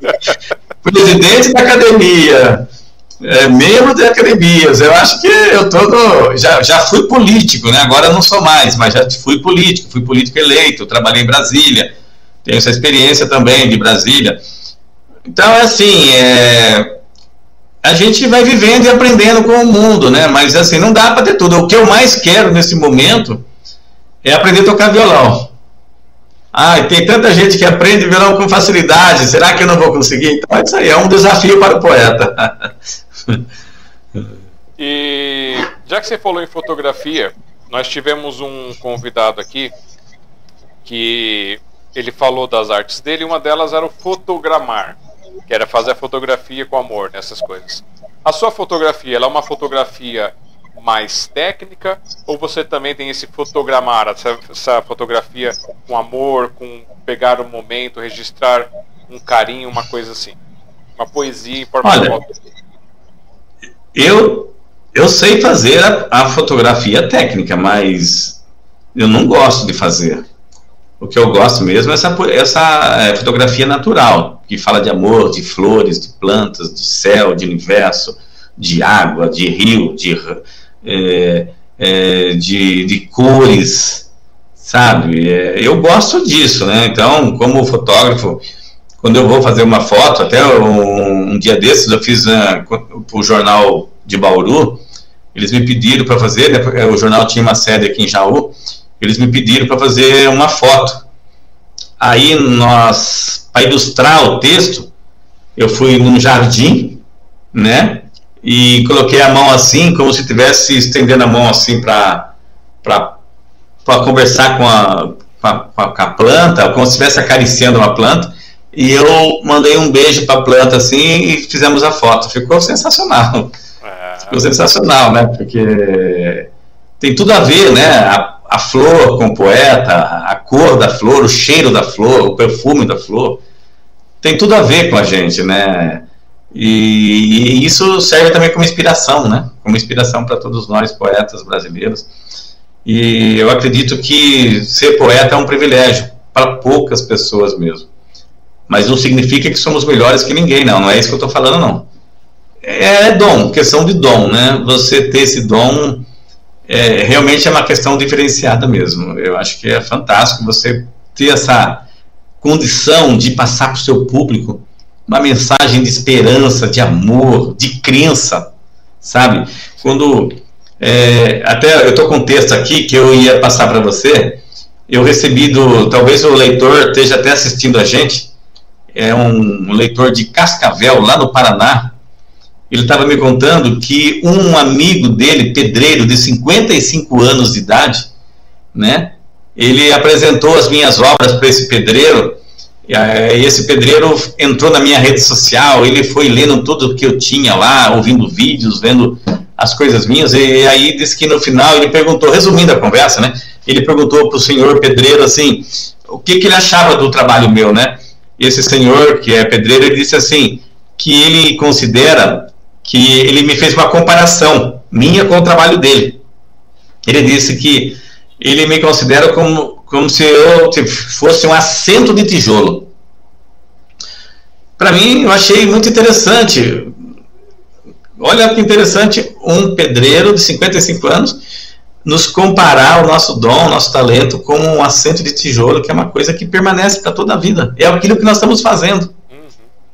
Uma coisa para toda a vida. E aí, desse, de, de, de, desse, dessa informação que eu recebi, né, desse depoimento, eu escrevi um, um texto chamado O Assento de Tijolos.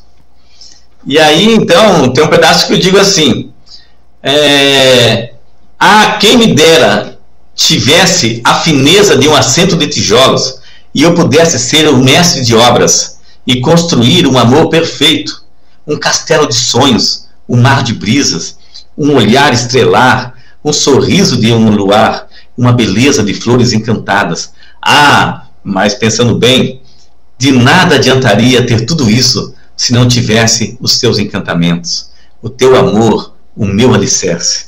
Não haveria graça sem sua doçura e ternura, e, e esse tudo se transformaria num vazio, talvez num poço sem inspiração. Olha só, surgiu uma inspiração chamada O Assento de Tijolos.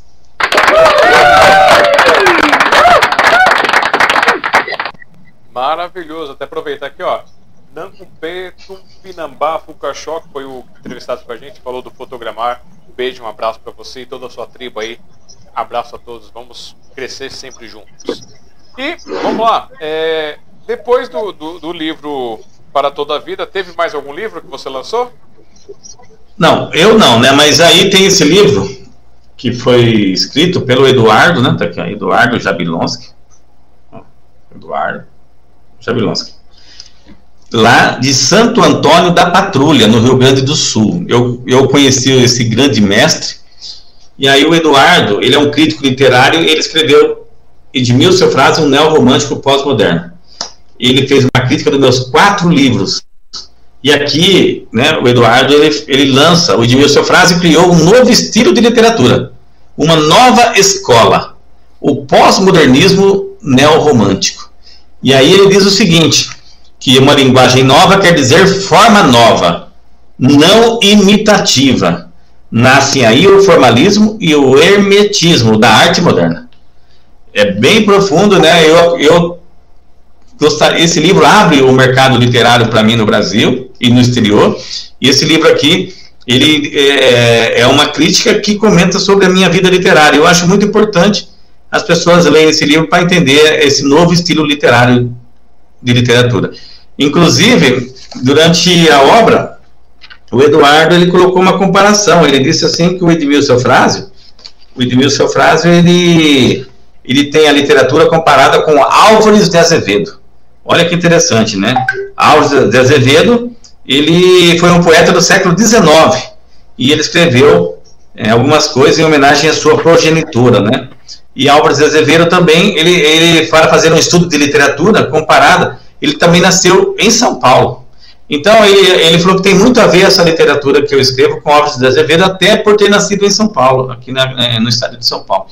Mas ele disse também que poderia também ser uma literatura comparada até, de repente, com Castro Alves. Então, eu achei muito interessante, não que a gente queira, né, eu acho que eu estou muito longe dessas comparações, no meu entendimento, mas é, a gente está sempre aprendendo, mas assim, quando uma pessoa de fora, ela comenta sobre a gente e ela define os trabalhos que a gente faz de uma maneira crítica, inteligente, né, eu acredito que serve como se fosse um catálogo, né, um, um, um, portfólio, né? Você, você apresentando o seu trabalho para o mundo, dizendo, olha, aqui está o Edmilson Frase. Entendeu? Então é importante as pessoas lerem esse livro, que esse livro aqui vai mostrar o que, que é essa nova era de literatura brasileira. É muito importante as pessoas lerem. Esse livro, ele, ele foi escrito lá em Santo Antônio da Patrulha. E aí a gente está trazendo ele para São Paulo e lançando nas cidades que a gente tem participado pelo Brasil. Recentemente, ele participou de um evento lá em Campos do Jordão e esteve entre os classificados lá num, em Campos do Jordão e foi assim, está tá sendo um sucesso o livro onde que vai. E as pessoas têm curiosidade de entender o que, que é esse neorromantismo pós-moderno. Eu acho muito legal isso. Nesse livro, ele comenta também essa, o, o que, que é, né? As pessoas vão entender aqui no início do livro. No início do livro, ele já coloca assim: é, o que seria o neorromântico pós-moderno? O que seria? Então ele mostra. Tem depoimentos de pessoas falando sobre a minha literatura, tem também, tem também comparações que faz, comentários, e aí ele comenta também, ele fala assim, ele coloca assim, o que seria o neorromântico pós-moderno, o que foi o romantismo e o que foi o pós-modernismo. Então, é, tudo isso para é, se entender o porquê o neorromântico pós-moderno, entendeu? Sim. Então ele foi muito feliz, o Eduardo me deu essa honra, esse prazer de lançar essa obra em que eu tenho o prazer de levar em todos os cantos do Brasil. Maravilhoso. E você está aqui também, né? E está aqui também o Alexandre Jazar. Está aqui, olha, o Alexandre. Eu estava me esquecendo de você já aqui. Está aqui, olha. Edmilson Eufrásio. Emanas de tua alma belos pensamentos, digeridos do, do cosmos em teus versos e poemas, imprimindo nas almas os teus carinhos, manifestados nas letras e palavras, inspirando até o mais duro coração, lançando, laçando o tempo a seu bel prazer, soprando o seu bem-querer, oceanos de sentimentos a navegar, nau da literatura a nos presentear. Alexandre Jazara. Tá aqui. O Lorde Alex. Tá aqui. Maravilha. Parabéns aí. Obrigado aí, viu, pela, por essa consideração e por esse carinho que você teve comigo aqui. Muito obrigado. E agora, é, as duas últimas perguntas para fechar o meu ciclo. Três perguntas, na verdade, para fechar meu ciclo aqui. É, você já teve alguma experiência com o teatro ou com o cinema? Olha, eu eu não tive, eu tive poucas situações, né? Por exemplo, o teatro, o meu professor de jornalismo era diretor de teatro. Então, a gente praticamente convivia muito sobre arte. Nos jornais que eu trabalhei, a gente escrevia também sobre arte, sobre cultura, tal.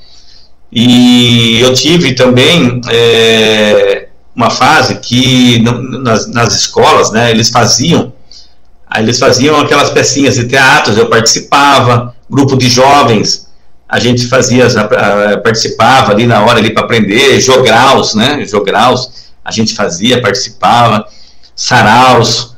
Então, eu sempre tive essa, essa, essa participação, mas eu não tenho o dom de ser ator, não é para mim não. Eu eu até acredito que eu, eu, assim, eu não seria um bom ator.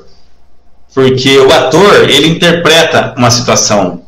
Às vezes é uma mentira, às vezes é uma verdade, e às vezes não é o que ele sente, mas ele interpreta. E o Edmilson não consegue interpretar. O Edmilson é bem verdadeiro mesmo, então eu não conseguiria ser ator.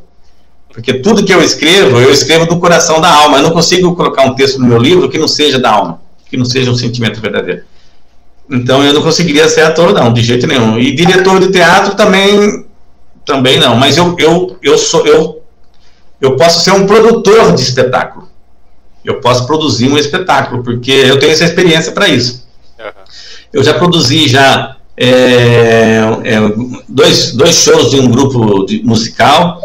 Eu já produzi uma dupla sertaneja lá do Sul durante quatro anos. Então eu venho, né, eu tenho alguns trabalhos de produção e também eu fui produtor de uma rádio em São Paulo, de um programa sertanejo. Olha só que interessante, né? Produtor de uma rádio em São Paulo chamado Rádio Nova Difusora de Osasco, de um programa na época chamado Segura Peão. Eu fui produtor de um programa Segura Peão em São Paulo. Você vê que como a vida da gente é interessante, né? A gente faz tantas coisas ao mesmo tempo e aprende tanto com o mundo, né? que cada, cada coisa que eu fiz no mundo, eu fui fazendo amigos por todo o Brasil, em Brasília, no, em São Paulo, no Rio Grande do Sul, em, fora do Brasil, né? Que eu tive visitando é, alguns países fora do Brasil. Então, assim, eu acho que a gente vive aprendendo todos os dias, todas as horas, e é fantástico. Inclusive, nas minhas lives, você também participou, né? Ah, eu tenho, eu tenho essa, essa honra, esse orgulho de ter as pessoas, os amigos da literatura, da imprensa, da comunicação, da arte, da cultura, cada um participando do, da minha live, lendo um trabalho meu, declamando poesia minha, falando sobre mim, depoimentos, enfim. Isso aí não tem preço, né? São histórias que você vai construindo no decorrer da sua vida pelo mundo aí, né? É fantástico. E você está na minha vida já aí, né? O seu pai, o Wilson, né? Nós fazemos parte lá da Academia de Letras e Artes de Praia Grande. Quero mandar um abraço para o Wilson. É uma pessoa querida demais, né? Que também a gente aprende muito com ele também aí. E, então, quero mandar um abraço para o Wilson aí, seu pai aí, que é uma pessoa muito querida aí, nosso membro da Academia de Letras de Praia Grande, ao qual eu saúdo todos os confrades e confreiras da LAPG, que completa quatro anos agora, no dia 24. Vamos ter uma grande festa lá na Associação Comercial de Praia Grande. Olha, você, você ver uma ideia, né? É. A Academia Jauense de Letras completou 13 anos neste agosto. A Academia de Letras e Artes de Praia Grande completa 4 anos agora em setembro. A Academia Bauruense completou, completou 29 anos de existência. E a Academia de Botucatu 50 anos de existência. Olha que interessante, né? Então, a gente vai viajando pelo mundo aí, conhecendo pessoas. Eu mando um abraço para todo esse pessoal maravilhoso. E cada dia mais a gente formando o nosso público fiel e verdadeiro, pessoas que conhecem o nosso trabalho. Porque o, o gostoso de tudo isso, Alexandre, é a experiência que você adquire na estrada da vida. Isso não tem preço que se pague. Eu te garanto que não tem eu acredito que eu sou até mais velho que você, né? Então eu acho que eu acho que eu acho que eu sou bastante mais velho que você, eu acho ou não. é, é. Então eu aprendi muito. Aqui, tem pessoas aí mandando aí, é, mandando um alô aqui na. Aí eu é, deixar você falar. Alan Tássio, lá do Sarau Amor Esperança, ele é da Casa de Cultura São Rafael. Ele mandando para você boa noite, Alexandre e Edmilson Frase, outro grande produtor cultural. Boa noite, Alan Tassi, a todo mundo da Casa de Cultura São Rafael e o pessoal do Sarau Amor e Esperança. Olha que legal.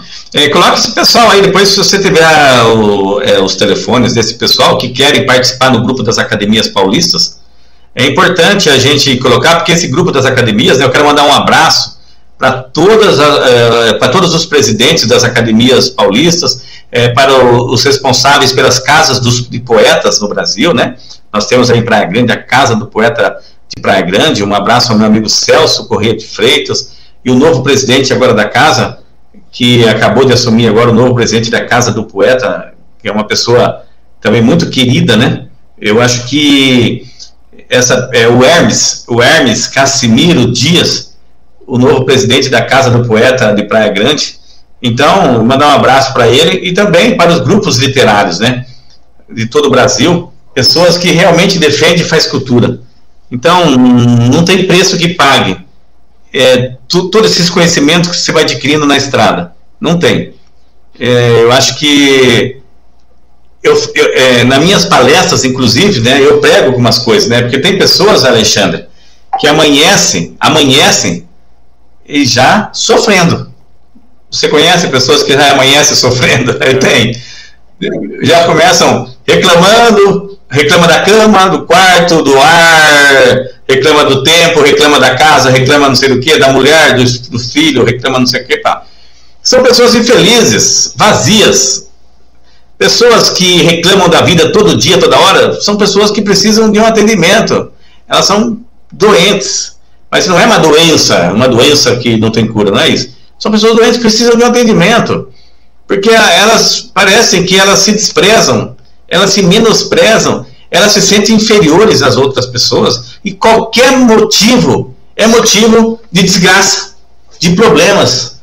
E tem pessoas que amanhecem sorrindo para o mundo, contemplando o sol, contemplando o amanhecer, a madrugada, os, os, os animais, é, sorriem sorriem sozinhos às vezes e falam sozinhos. Sabe? São pessoas felizes que passam pela vida e deixam um legado. O legado que é da vida feliz. Porque muitas vezes as pessoas é, falam que não existe felicidade. Existe.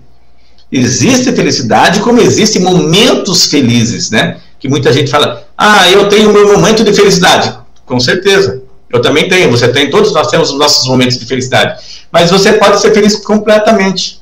Depende de você. O que, que você quer carregar nas suas costas? Você quer carregar dor, sofrimento, lágrima, solidão? Ou você quer carregar a felicidade, que é o sorriso de uma criança, do animalzinho que, que pula sobre você, que é fazer o bem às pessoas, que é fazer doações, caridade, que é contemplar é, os fenômenos da natureza, que é você é, sentir prazer em plantar alguma coisa, uma planta, é, plantar um, uma, uma, uma folha para você, um alface, um tomate, né? É, você plantar alguma coisa que possa servir de alimentação para você. Então, o que, que você quer, né? O que, que você quer deixar para o mundo, né? Então, eu acho que é isso. Tem pessoas que amanhecem infelizes e terminam infelizes. E tem pessoas que, que começam felizes e terminam felizes. Então, o que cabe a cada um querer saber o que, que você quer. O que, que você quer para você. Mas eu, graças a Deus, eu amanheço feliz e vou dormir sempre feliz. Então, eu não tenho esse problema de felicidade, graças ao bom Deus. Certinho.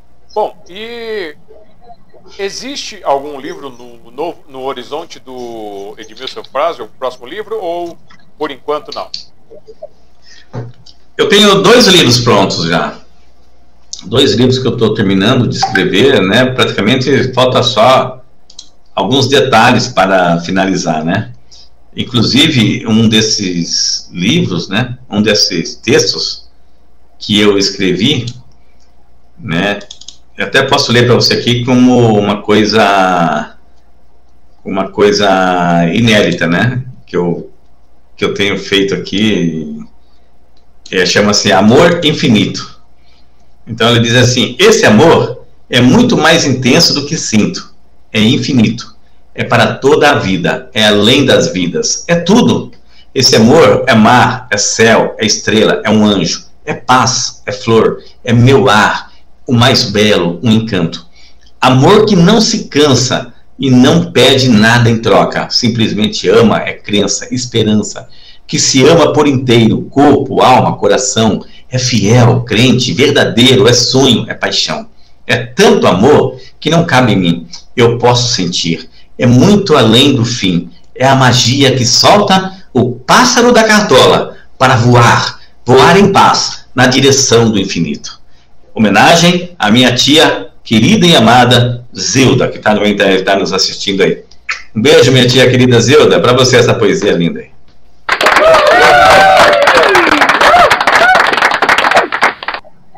Muito bem, então eu vou fazer aquele nosso momentinho comercial aqui para falar dos nossos, do nosso projeto, explicar algumas coisinhas. E aí na volta eu quero que você pense se tem alguma coisa que eu não perguntei, que você gostaria de falar, ou qualquer coisa que você gostaria de dizer, fazer suas considerações. E aí a gente uhum. segue para o encerramento, tá bom?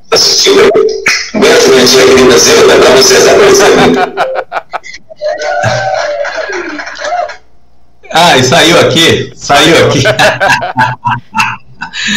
ao vivo, ao vivo, Alexandre, ao vivo a gente comete esses deslizes. Beleza, então. Eu, eu quero mandar um beijo também para Elizabeth Scalco, ela está assistindo a gente, minha amiga querida Elizabeth, também foi uma grande incentivadora minha no decorrer da minha carreira literária, sempre participando, né? Porque eu venho daquela, daquele momento, né, de escrever os versinhos na escola, sabe? E que a gente lia para as meninas, tá, para cada das meninas, tal, os correios elegantes, né, que a gente é, escrevia nas, na, é, nas festas juninas, né? Então eu sou daquela época romântica, né? Uma eterna época que nunca vai morrer, né? Um romantismo que está dentro da alma da gente. Mas desculpa de cortar aí você falando aí da, dos patrocinadores aí. Ah, não, é tranquilo. Como, ah, como eu digo pro pessoal, a live é sua, eu tô apenas intermediando aqui, eu sou apenas o, o ponto de entrada. Então, vou lá pro momento comercial. É, pensa aí se tem alguma coisa que você gostaria de dizer que não foi dito. E separa alguma coisa para ler pra gente. E aí a gente volta para falar, se despedir e fazer suas considerações. Okay. Vamos lá. Ok. É isso aí, gente. Hoje recebendo Edmilson Fraso aqui para vocês. Ele que esteve com a gente no segundo programa do projeto aqui, que era entrevista da Sociedade Mundial dos Poetas, né? Live entrevista. Depois, mais recentemente aí, tornou-se o programa Sinopse, que é esse resumo da história das pessoas, que é contar, que é mostrar as coisas. E E assim a gente vem fazendo isso, vem melhorando esse programa, contando para vocês tudo o que está acontecendo. Eu tiro um momento do meu tempo, né? eu trabalho com outra coisa, não vivo hoje com nada relacionado à cultura, infelizmente. Tenho vontade, tentei alguns editais, não deu certo ainda, mas é, vou pegando um momentinho da minha vida, separo ali um momentinho, me programo todo para trazer para vocês o sinopse, para trazer o café com poesia, o digital e o, e o presencial. O digital está naquela coisa, às vezes dá, às vezes não dá, porque por causa dos compromissos mesmo. E se vocês quiserem colaborar com esses projetos culturais, como a gente não tem nenhum patrocínio externo, não tem nenhuma verba fixa, né, que seja substancial para poder focar 100% nisso e trazer todo o material que a gente gostaria de trazer, é, a gente conta com a participação de vocês. Então, uma das formas é gratuitamente vocês podem é, entrar nas nossas redes, entrar, na, entrar nos nossos canais, deixar comentários, deixar like, dislike, compartilhar os links, fazer todo esse processo aí digital. Se você quiser monetariamente nos ajudar, você pode se tornar um padrinho, uma madrinha nossa, pelo padrim.com.br barra café com poesia, ou se quiser também tem os dados bancários, você pode fazer ali pontualmente ou continuamente, a partir de dois reais ajuda bastante a gente. Pode também mandar um pix de qualquer valor aqui no contato smdp.com.br. A gente vai guardando para quando precisa fazer alguma coisinha aí para evoluir. E temos para nos ajudar as pessoas, além das pessoas que colaboram com a gente, então, Dan Brito, Davi, é, Zedaide, Sueli Sade, deu branco agora. É, os nossos padrinhos que estão ali pontualmente com a gente, é, mensalmente com a gente, participando, ajudando. Tem aqueles que fazem as ajudas esporádicas, mas não se apresentam, então muito obrigado para vocês.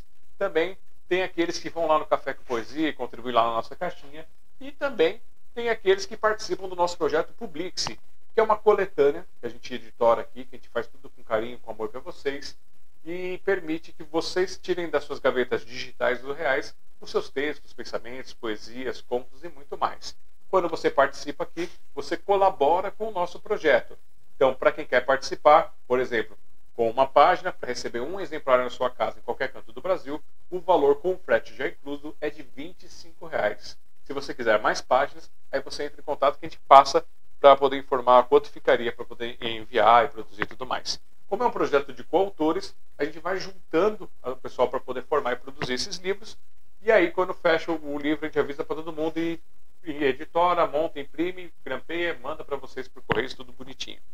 É, cada, nós estamos, essa aqui já é a sétima coleção, é a coleção Corações Poéticos. Cada coleção ela tem um nome diferente e tem 12 volumes, que a intenção é que saia um volume por mês.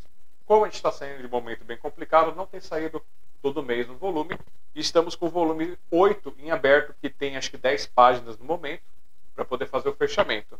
Esse aqui foi o volume 7. Além disso, a gente também faz para cada volume uma capa diferente, para que você tenha, você, você participar de todos, você participar de algum esporádico, não seja uma coisa igual em todos e fique diferentezinho para agradar, para chamar a atenção do autor. Aqueles que quiserem participar, mandam para a gente a sua foto, uma mini biografia, uma biografia mais extensa que depois vai para o site o nome que vai usar, e aí tem esse espaço aqui de 32, 34 linhas.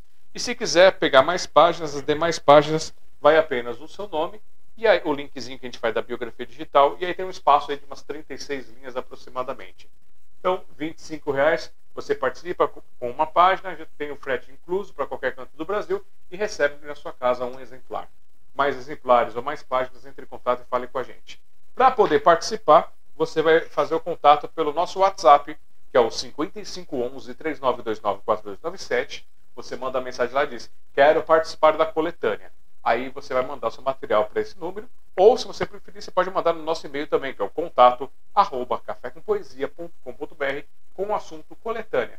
Aí a gente vai pegar esse material, dar uma olhadinha, montar, mandar a página para você. Você aprovou, a gente passa os dados bancários, confirmou o pagamento, aí já entra na lista dos confirmados.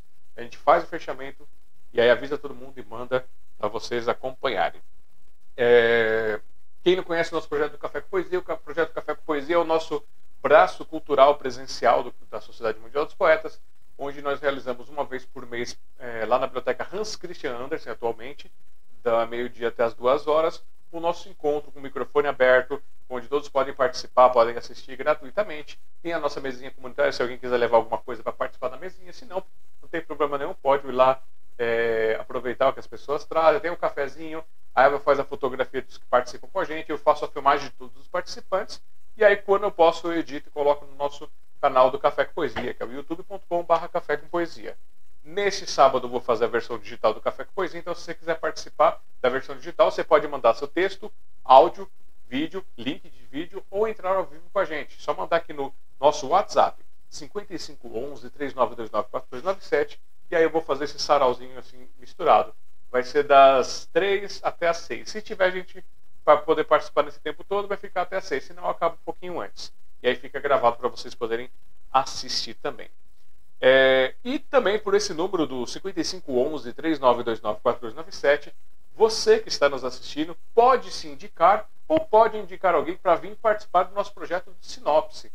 Você conhece alguém que merece esse carinho, merece esse registro histórico, ou você gostaria de trazer esse registro histórico, mostrar livro, música, poesia, dança, todas as artes, todas as formas de poesia, pode vir participar com a gente. Recebemos um professor outro dia, recebemos jornalista, é, recebemos poetas, músicos, dançarinos. Então, a gente traz todo mundo aqui para fazer esse acolhimento, contar essas histórias registrar essa biografia digital, fazendo todo esse arquivo, né, todo esse acervo cultural da cultura brasileira e não só brasileira, porque também tivemos amigos aí de fora do Brasil participando com a gente. Então, um beijo e abraço pessoal de Portugal que já participou com a gente.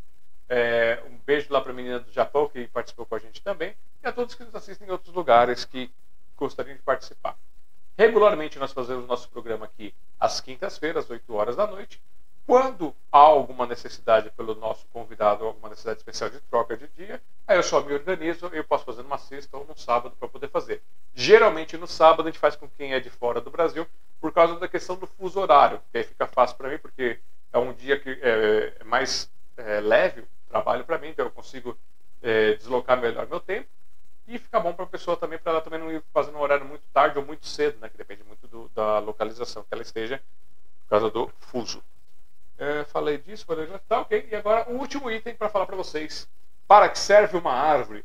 Esse meu livro que nasceu em junho do ano passado, é, em um momento que eu trouxe várias raivas, tristezas sentimentos para dentro do, da escrita, transmutando elas em versos e poesias que dão visões diferentes para explicar para que serve uma árvore com carinho e com amor. Então foi uma, uma, um filtro, né?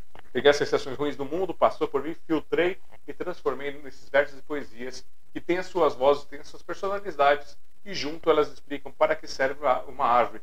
Como um ser imóvel faz tanto por nós, seres móveis, e aí as pessoas às vezes querem destruir, querem acabar com elas, e elas são extremamente importantes para esse nosso ciclo da vida.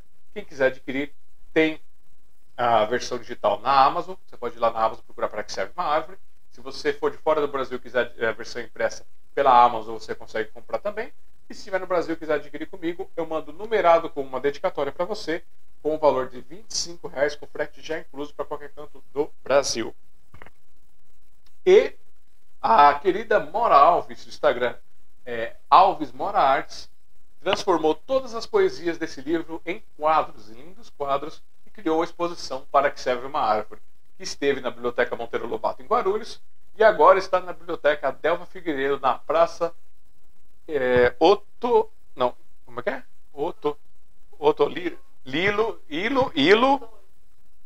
Ilo Ottoni, 146, Biblioteca Adelva Figueiredo, lá no Paris. E vai ficar até o dia 20 a exposição. Então, se você não foi, corre lá para ver a exposição da Mora Alves. E depois ela vai para o outro local fazer a exposição. E eu passo para vocês também. E vamos incentivar para que mais artistas tenham os espaços é, para mostrar suas artes, mostrar os seus trabalhos também. Eu acho que eu falei de tudo agora. Acho que eu falei de tudo. E vamos voltar agora com o nosso querido Edmilson Frásio, já mandando um abraço para Glafira Corte, Glafira Menezes Corte, escreveu: Boa noite. Românticos são loucos, românticos são poucos e pirados, que pensam que o outro é o paraíso. Tá certo. É bem isso mesmo. ai, ai. E também chegou aqui a Elizabeth Scalco. Espero ter falado sobre o nome. É. Scalco. Scalco. Mandando boa noite. Acabei de falar dela aqui, é uma grande amiga de muita, de longa data, foi uma grande, sempre foi uma incentivadora na minha carreira literária. Um beijo para você, viu, Beth? Então, quem não conhece o Edmilson Efraso, estamos terminando a live, vai ter que voltar a assistir desde o começo, vai ficar gravado aqui para vocês. Ele que é escritor, ele que é poeta, também é compositor e futuro violonista. A gente já está vendo aí um futuro do violonista que ele está providenciando. Violeiro, violeiro. ele também disse que é pé de valsa no. no, no como é que é? No, no, no... Ai, cara, fugiu o nome. É, eu gosto de dançar, mas eu não sou bom de dança, né? Eu tô aprendendo bastante. Eu, eu dou uma, eu dou uma, uma umas, umas enganadas aí nas, nas pessoas aí. É, como é que é o nome? Eu tô pensando, não é tango, é o outro. Como é que é o que você faz? Um, dois, três, quatro. Eu, eu gosto de boleros, né? Bolero, bolero, bolero. Eu gosto de boleros.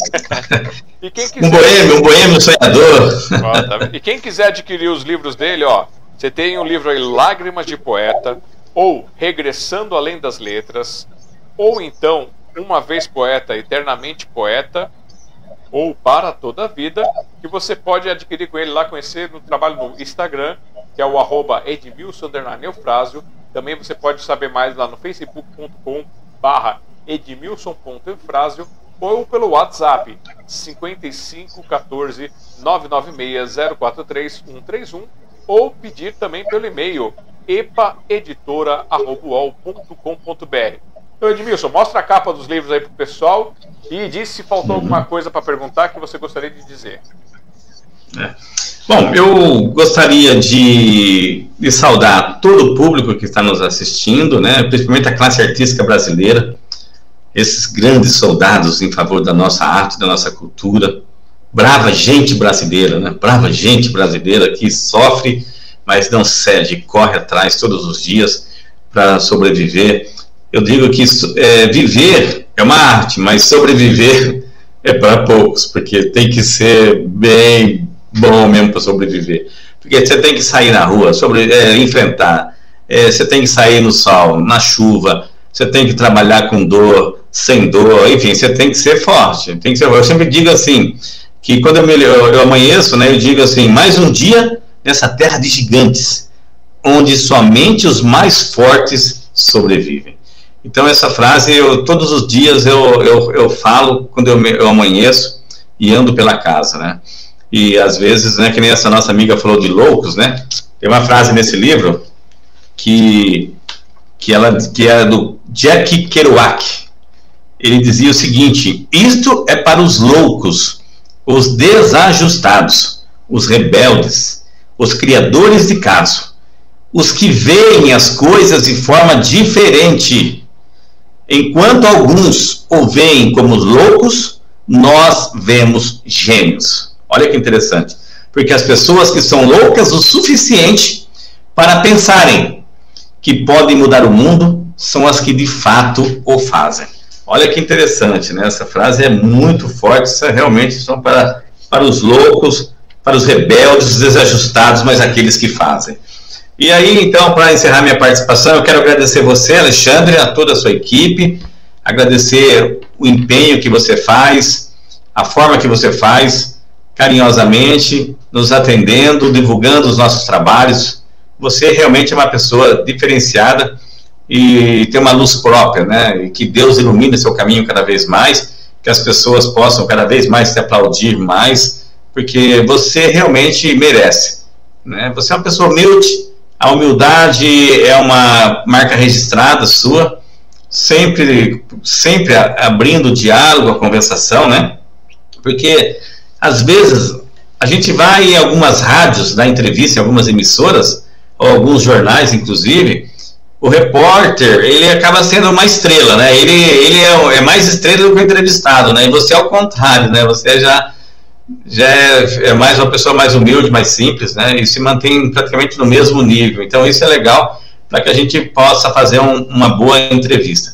Então, para encerrar, eu quero, além de agradecer, como eu já agradeci todas as academias que eu pertenço, e eu levo o nome delas por todos os lugares, deixo o meu abraço para todos os confrades e confreiras que orgulhosamente me dão essa honra de fazer parte e compartilhar os ensinamentos que, eu, que todos os dias eu aprendo com eles.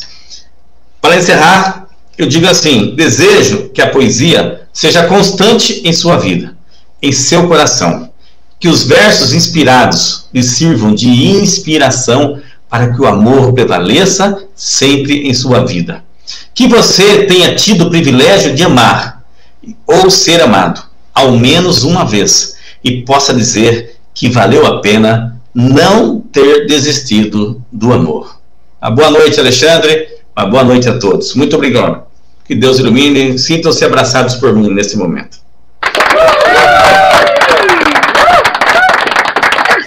Muito bem, Edmilson Fraso. Muito obrigado mais uma vez por estar com a gente aqui nesse projeto. É, agora com essa nova, com essa nova estrutura, essa nova roupagem. Espero que tenha gostado de toda essa diferença que aconteceu. E fico feliz por todas essas evoluções, todas essas coisas que aconteceram aí nesse período aí, desde a primeira vez até aqui. Deixo o nosso beijo e abraço fraternal para você. É, que você tenha ótimos dias, que os dias que não forem tão bons assim, que eles passem logo, que você possa ter muito sucesso e encontrar muita luz no seu caminho hoje e sempre. Eu só queria deixar um beijo para minha esposa, Gabriela, antes que eu estava esquecendo, esquecendo, esquecendo da, da, minha rainha aqui de casa, da minha princesa. Um beijo, Pretinha, para você. Muito obrigado pela companhia, pelo carinho de todos os dias por estar sempre comigo nesta luta, nessa jornada incansável. Um beijo. Te amo. Muito bom. A todos que estiveram aqui com a gente, Robson, Carlos, Rosalina, Sônia, Alan Tássio, Glafira, Elizabeth e a todos aqueles que estiveram, mas não disseram nada também, muito obrigado. Bom dia, boa tarde, boa noite, onde vocês estiverem. É, quem está chegando agora, quer assistir depois também, bom dia, boa tarde, boa noite, muito obrigado por ter estado aqui com a gente. Ajude-nos a compartilhar, a crescer cada, mais esse, cada vez mais esse projeto. Lembrando, toda quinta-feira regularmente estaremos aqui.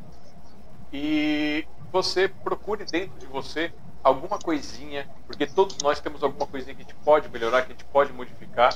E quando a gente começar a modificar, olhar para isso, nem que seja uma coisa bem pequenininha, com o tempo, com essas pequenas mudanças diárias, com essas pequenas mudanças, a gente vai expandindo e vai mudar a nós, o mundo ao nosso redor e, quem sabe, até mudar o grande mundo, como uma pedra que cai num lago calmo e cria suas ondas. Então é isso, gente. Eu sou Alexandre de Azara, é, tentando deixar o mundo um pouquinho melhor de quando cheguei por aqui. Vejo vocês depois. Obrigado. Valeu! Thank you.